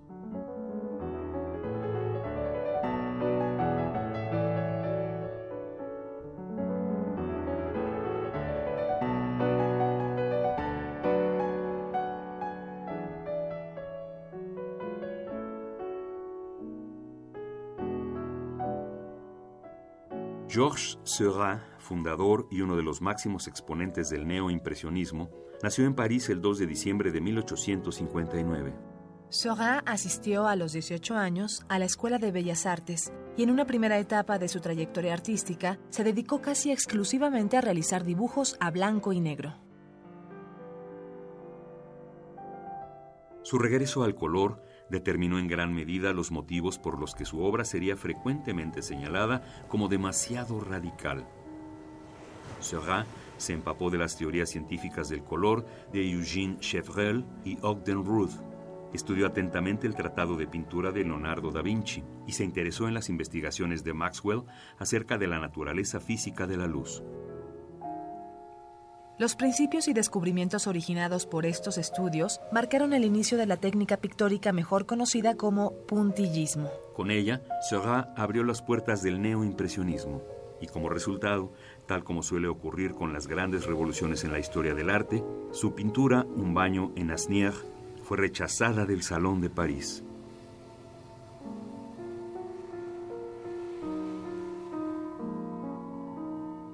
El pintor se retiró entonces de un medio que consideraba dominado por los imperativos del mercado artístico y al lado de otros artistas como Odilon Redon fundó en 1884 la Sociedad de Artistas Independientes.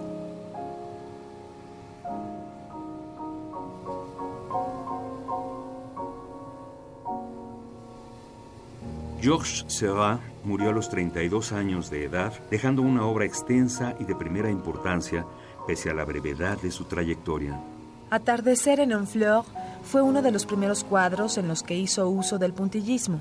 Y no obstante, esta obra resalta debido a que la composición no está lograda a base de pequeñas pinceladas oblongas, como en la mayoría de sus obras, sino a partir de pequeñísimos puntos conseguidos con la punta del pincel. La selección del paisaje obedece a una excursión a la comuna francesa portuaria Honfleur, con la que Seurat se había propuesto refrescar sus ojos de la luz de su estudio. La pintura se compone de una gama de por lo menos 25 colores aplicados y entremezclados meticulosamente, y el marco, pintado más tarde en el lienzo, favorece una lectura de transición entre la pintura y la realidad.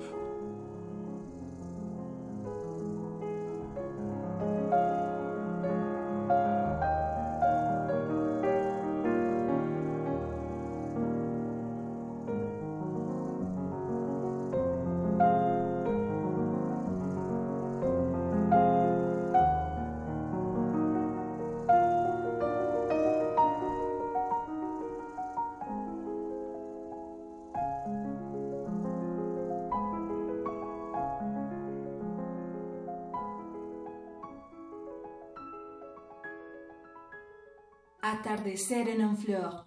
Georges Seurat. Óleo sobre lienzo. 1886. MoMA. Museo de Arte Moderno de Nueva York. Artista sonoro. Israel Martínez. Música. Claude Debussy. Bastidor acústico. Acústico. Primer movimiento.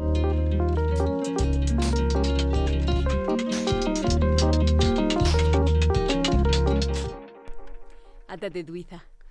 Espérame. Duiza. Espérame que traía el estornudo atorado y al revés, pero bueno, estábamos platicando un poco fuera del aire, no solamente de lo que nos propone Radio UNAM en gabinete, dije gabinete, iba yo a decir, en bastidor acústico. Bastidor acústico es esta, eh, esta producción que uno puede encontrar en www.radio.unam.mx, donde no solamente puede encontrar esta, sino muchas otras producciones. Se acaba de estrenar eh, la, la nueva serie de psicología. ¿Cómo se llama esta nueva serie de psicología? Conciencia, ayer. Está Pero bueno, buena, pues sí, está hay, Que, buena. hay que darle una, página, una vuelta a la página de Radio UNAM para ver todo lo que está ahí, todas las diferentes producciones, las series que históricas y históricas, histéricas y otras cosas Y de que otras- existen en Radio UNAM. Pero nos están preguntando, Blanca Morales eh, ver. pregunta mucho sobre el tema de, eh, de extracción, de minería, eh, relacionado por supuesto con este tema que, to- que tocábamos con la doctora Macarán de, eh, de las diferentes violencias que se ejercen en contra de de las comunidades en México y en América Latina, por supuesto. Eh, hablamos ayer de, pasada un poco con el doctor Adrián Fernández eh, sobre transición energética. Y ya para terminar la conversación hablamos sobre minería y fue muy interesante, a reserva de que después en la agenda ambiental hablemos eh, específicamente sobre el tema de minería y extracción que está contemplado en esta agenda, eh, creo que vale la pena revisar esa conversación que tuvimos con Adrián Fernández. La, propuesta de una transformación integral es fundamental, porque digamos hay muchos mitos, que esta conversación que tuvimos hoy con Aimee Vega Montiel eh, en torno a la CIRT es muy interesante, porque está esta, esta cuestión que destacaba sobre Ricardo Anaya, que coincide con que bueno, coincide ideológicamente, pero no coincide en los números con el desplegado que publicó ayer el Consejo Coordinador Empresarial al señalar las, eh, las cifras de empleo, de inversión, ¿no? que ahora justamente con el tema del Tratado de Libre Comercio no coinciden en esta en esta visión de sobre lo que significan los empresarios en términos económicos, en términos de números auténticos y que finalmente termina siendo una disputa entre un sector que por supuesto ha sido columna vertebral del país, el de los empresarios. Hay muchos empresarios que han que han acatado las leyes de eh, de trabajo digno, de una visión ecológica, etcétera, pero que se transforma en una en una visión que eh, que discrimina una serie de temas que tienen que ver con el Tratado de Libre Comercio, con el, la presencia de Estados Unidos, con la, la, llegada de Japón y de Israel a México en temas económicos muy importantes, la llegada de China. Creo que vale la pena discutirlo. Esta cuestión de Miquel Arreola sobre el, lobo, el robo famélico que se debería perdonar, ¿El robo por necesidad? Que es, que es una modificación al Código Penal, en la, la, fracción cuarta, el número 314 que había salido desde 2003 del Código Penal y que, y que se habla de estado de... ¿Cómo se llama ese estado? No me acuerdo cómo es, un estado de necesidad, estado de necesidad, en la que un juez y el Ministerio Público tienen que hacer una indagatoria. Parece que los candidatos ignoran muchos temas de los que hablan muy a la ligera y que vale la pena este, echarse un clavado a las leyes, que son bastantes páginas, pero pues tienen asesores muy, muy bien pagados para hacerlo. ¿no? Oye, hablando de los temas que los candidatos desconocen, que no recuerdan, que no incluyen dentro de sus temas, justamente el día de ayer el candidato José Antonio Mit se presenta en el programa le iba a decir tercer impacto, es tercer grado. Tercer grado, no sé por qué siempre independientemente de lo que dijo y lo que no dijo, bueno, el, gran momento o el que todo el mundo empezó a, a, a, replicar y a repetir en redes sociales era que se le olvidó el nombre del libro que acaba de escribir, que dijo, es que yo ya escribí mi libro y le dijeron, ¿y cómo se llama? Y él dijo, pues no me acuerdo. Eh, irrelevante porque la conversación pues tenía otras cosas que discutirse, relevante en la respuesta que tiene por parte de la ciudadanía el hashtag yo sí me acuerdo, es trending topic esta mañana y todos los ciudadanos están saliendo a decir de qué sí se acuerdan y entonces dicen yo sí me acuerdo de la desigualdad, yo sí me acuerdo de los desaparecidos, yo sí me acuerdo de lo que ha ocurrido en este sexenio, yo sí me acuerdo de lo que pasa con las políticas públicas, de lo que pasa con X cantidad de temas y están poniendo temas sobre la mesa que se tendrían que discutir. Más allá de yo sí me acuerdo que tú eres malo, está el tema de qué tendríamos que estar discutiendo para este 2018. Sí, bueno, el hecho de que, de que haya tenido que salir a relanzar su campaña a estas alturas, a la mitad de la campaña, que haya tenido que salir a decir, ¿se acuerdan de mí en la explanada del PRI? y a decir que viva el PRI y hacer todo un ejercicio que, recuerda eh, lo más rancio de la política priista de los 70, realmente nos está hablando de un, de un discurso, de un candidato y de una visión de país que habría que preguntarnos, digamos, hay, hay muchos temas, como dices Luisa, de los cuales, de los cuales hacer mofa hay millones, pero en los cuales quedarse reflexionando también pues hay que seguir reflexionando y hay que ver de qué nos acordamos para ponerlo en las agendas. Ya, ya hablábamos de la agenda ambiental, cuáles siguen y qué vamos a tener que hablar en los próximos meses. Pero yo tengo la impresión de que lo sabía, lo sabía. Se metió a Visponator Vania Nucha esta cabina. ¿Cómo estás, Vania? Muy bien, muchas gracias. Muy buen día a todos. ¿Cómo están? ¿Qué cuentas, Vania? ¿Qué andas haciendo? ¿Cómo te pues trató el Hell Heaven? Bien, no mientan, tienen branquias y unos hongos no fue muy tu grupo preferido. ¿Cómo? No fue tu grupo preferido. Híjole, no, no voy a hablar al respecto porque todos me bulean porque yo iba a ver a... Bueno, Hoy en Radio UNAM. Cuéntanos. Seguimos, luego les platico por Twitter.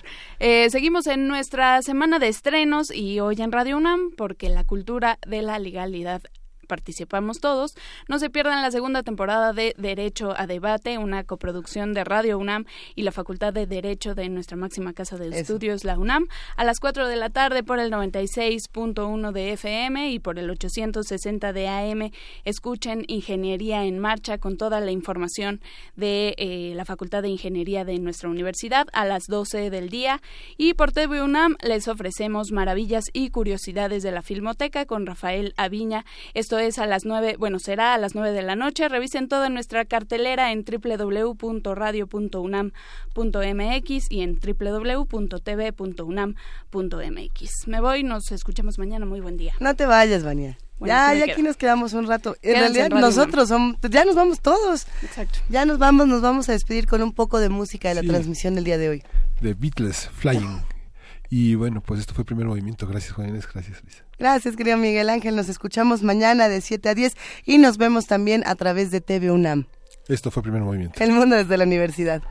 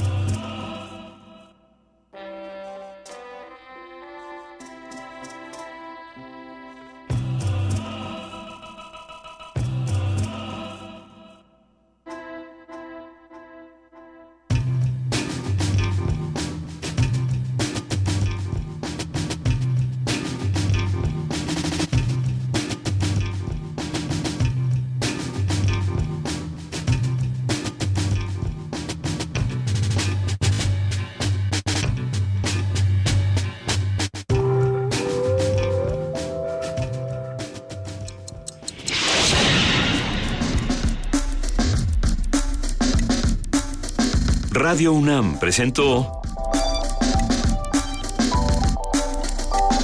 Primer Movimiento. El mundo desde la universidad.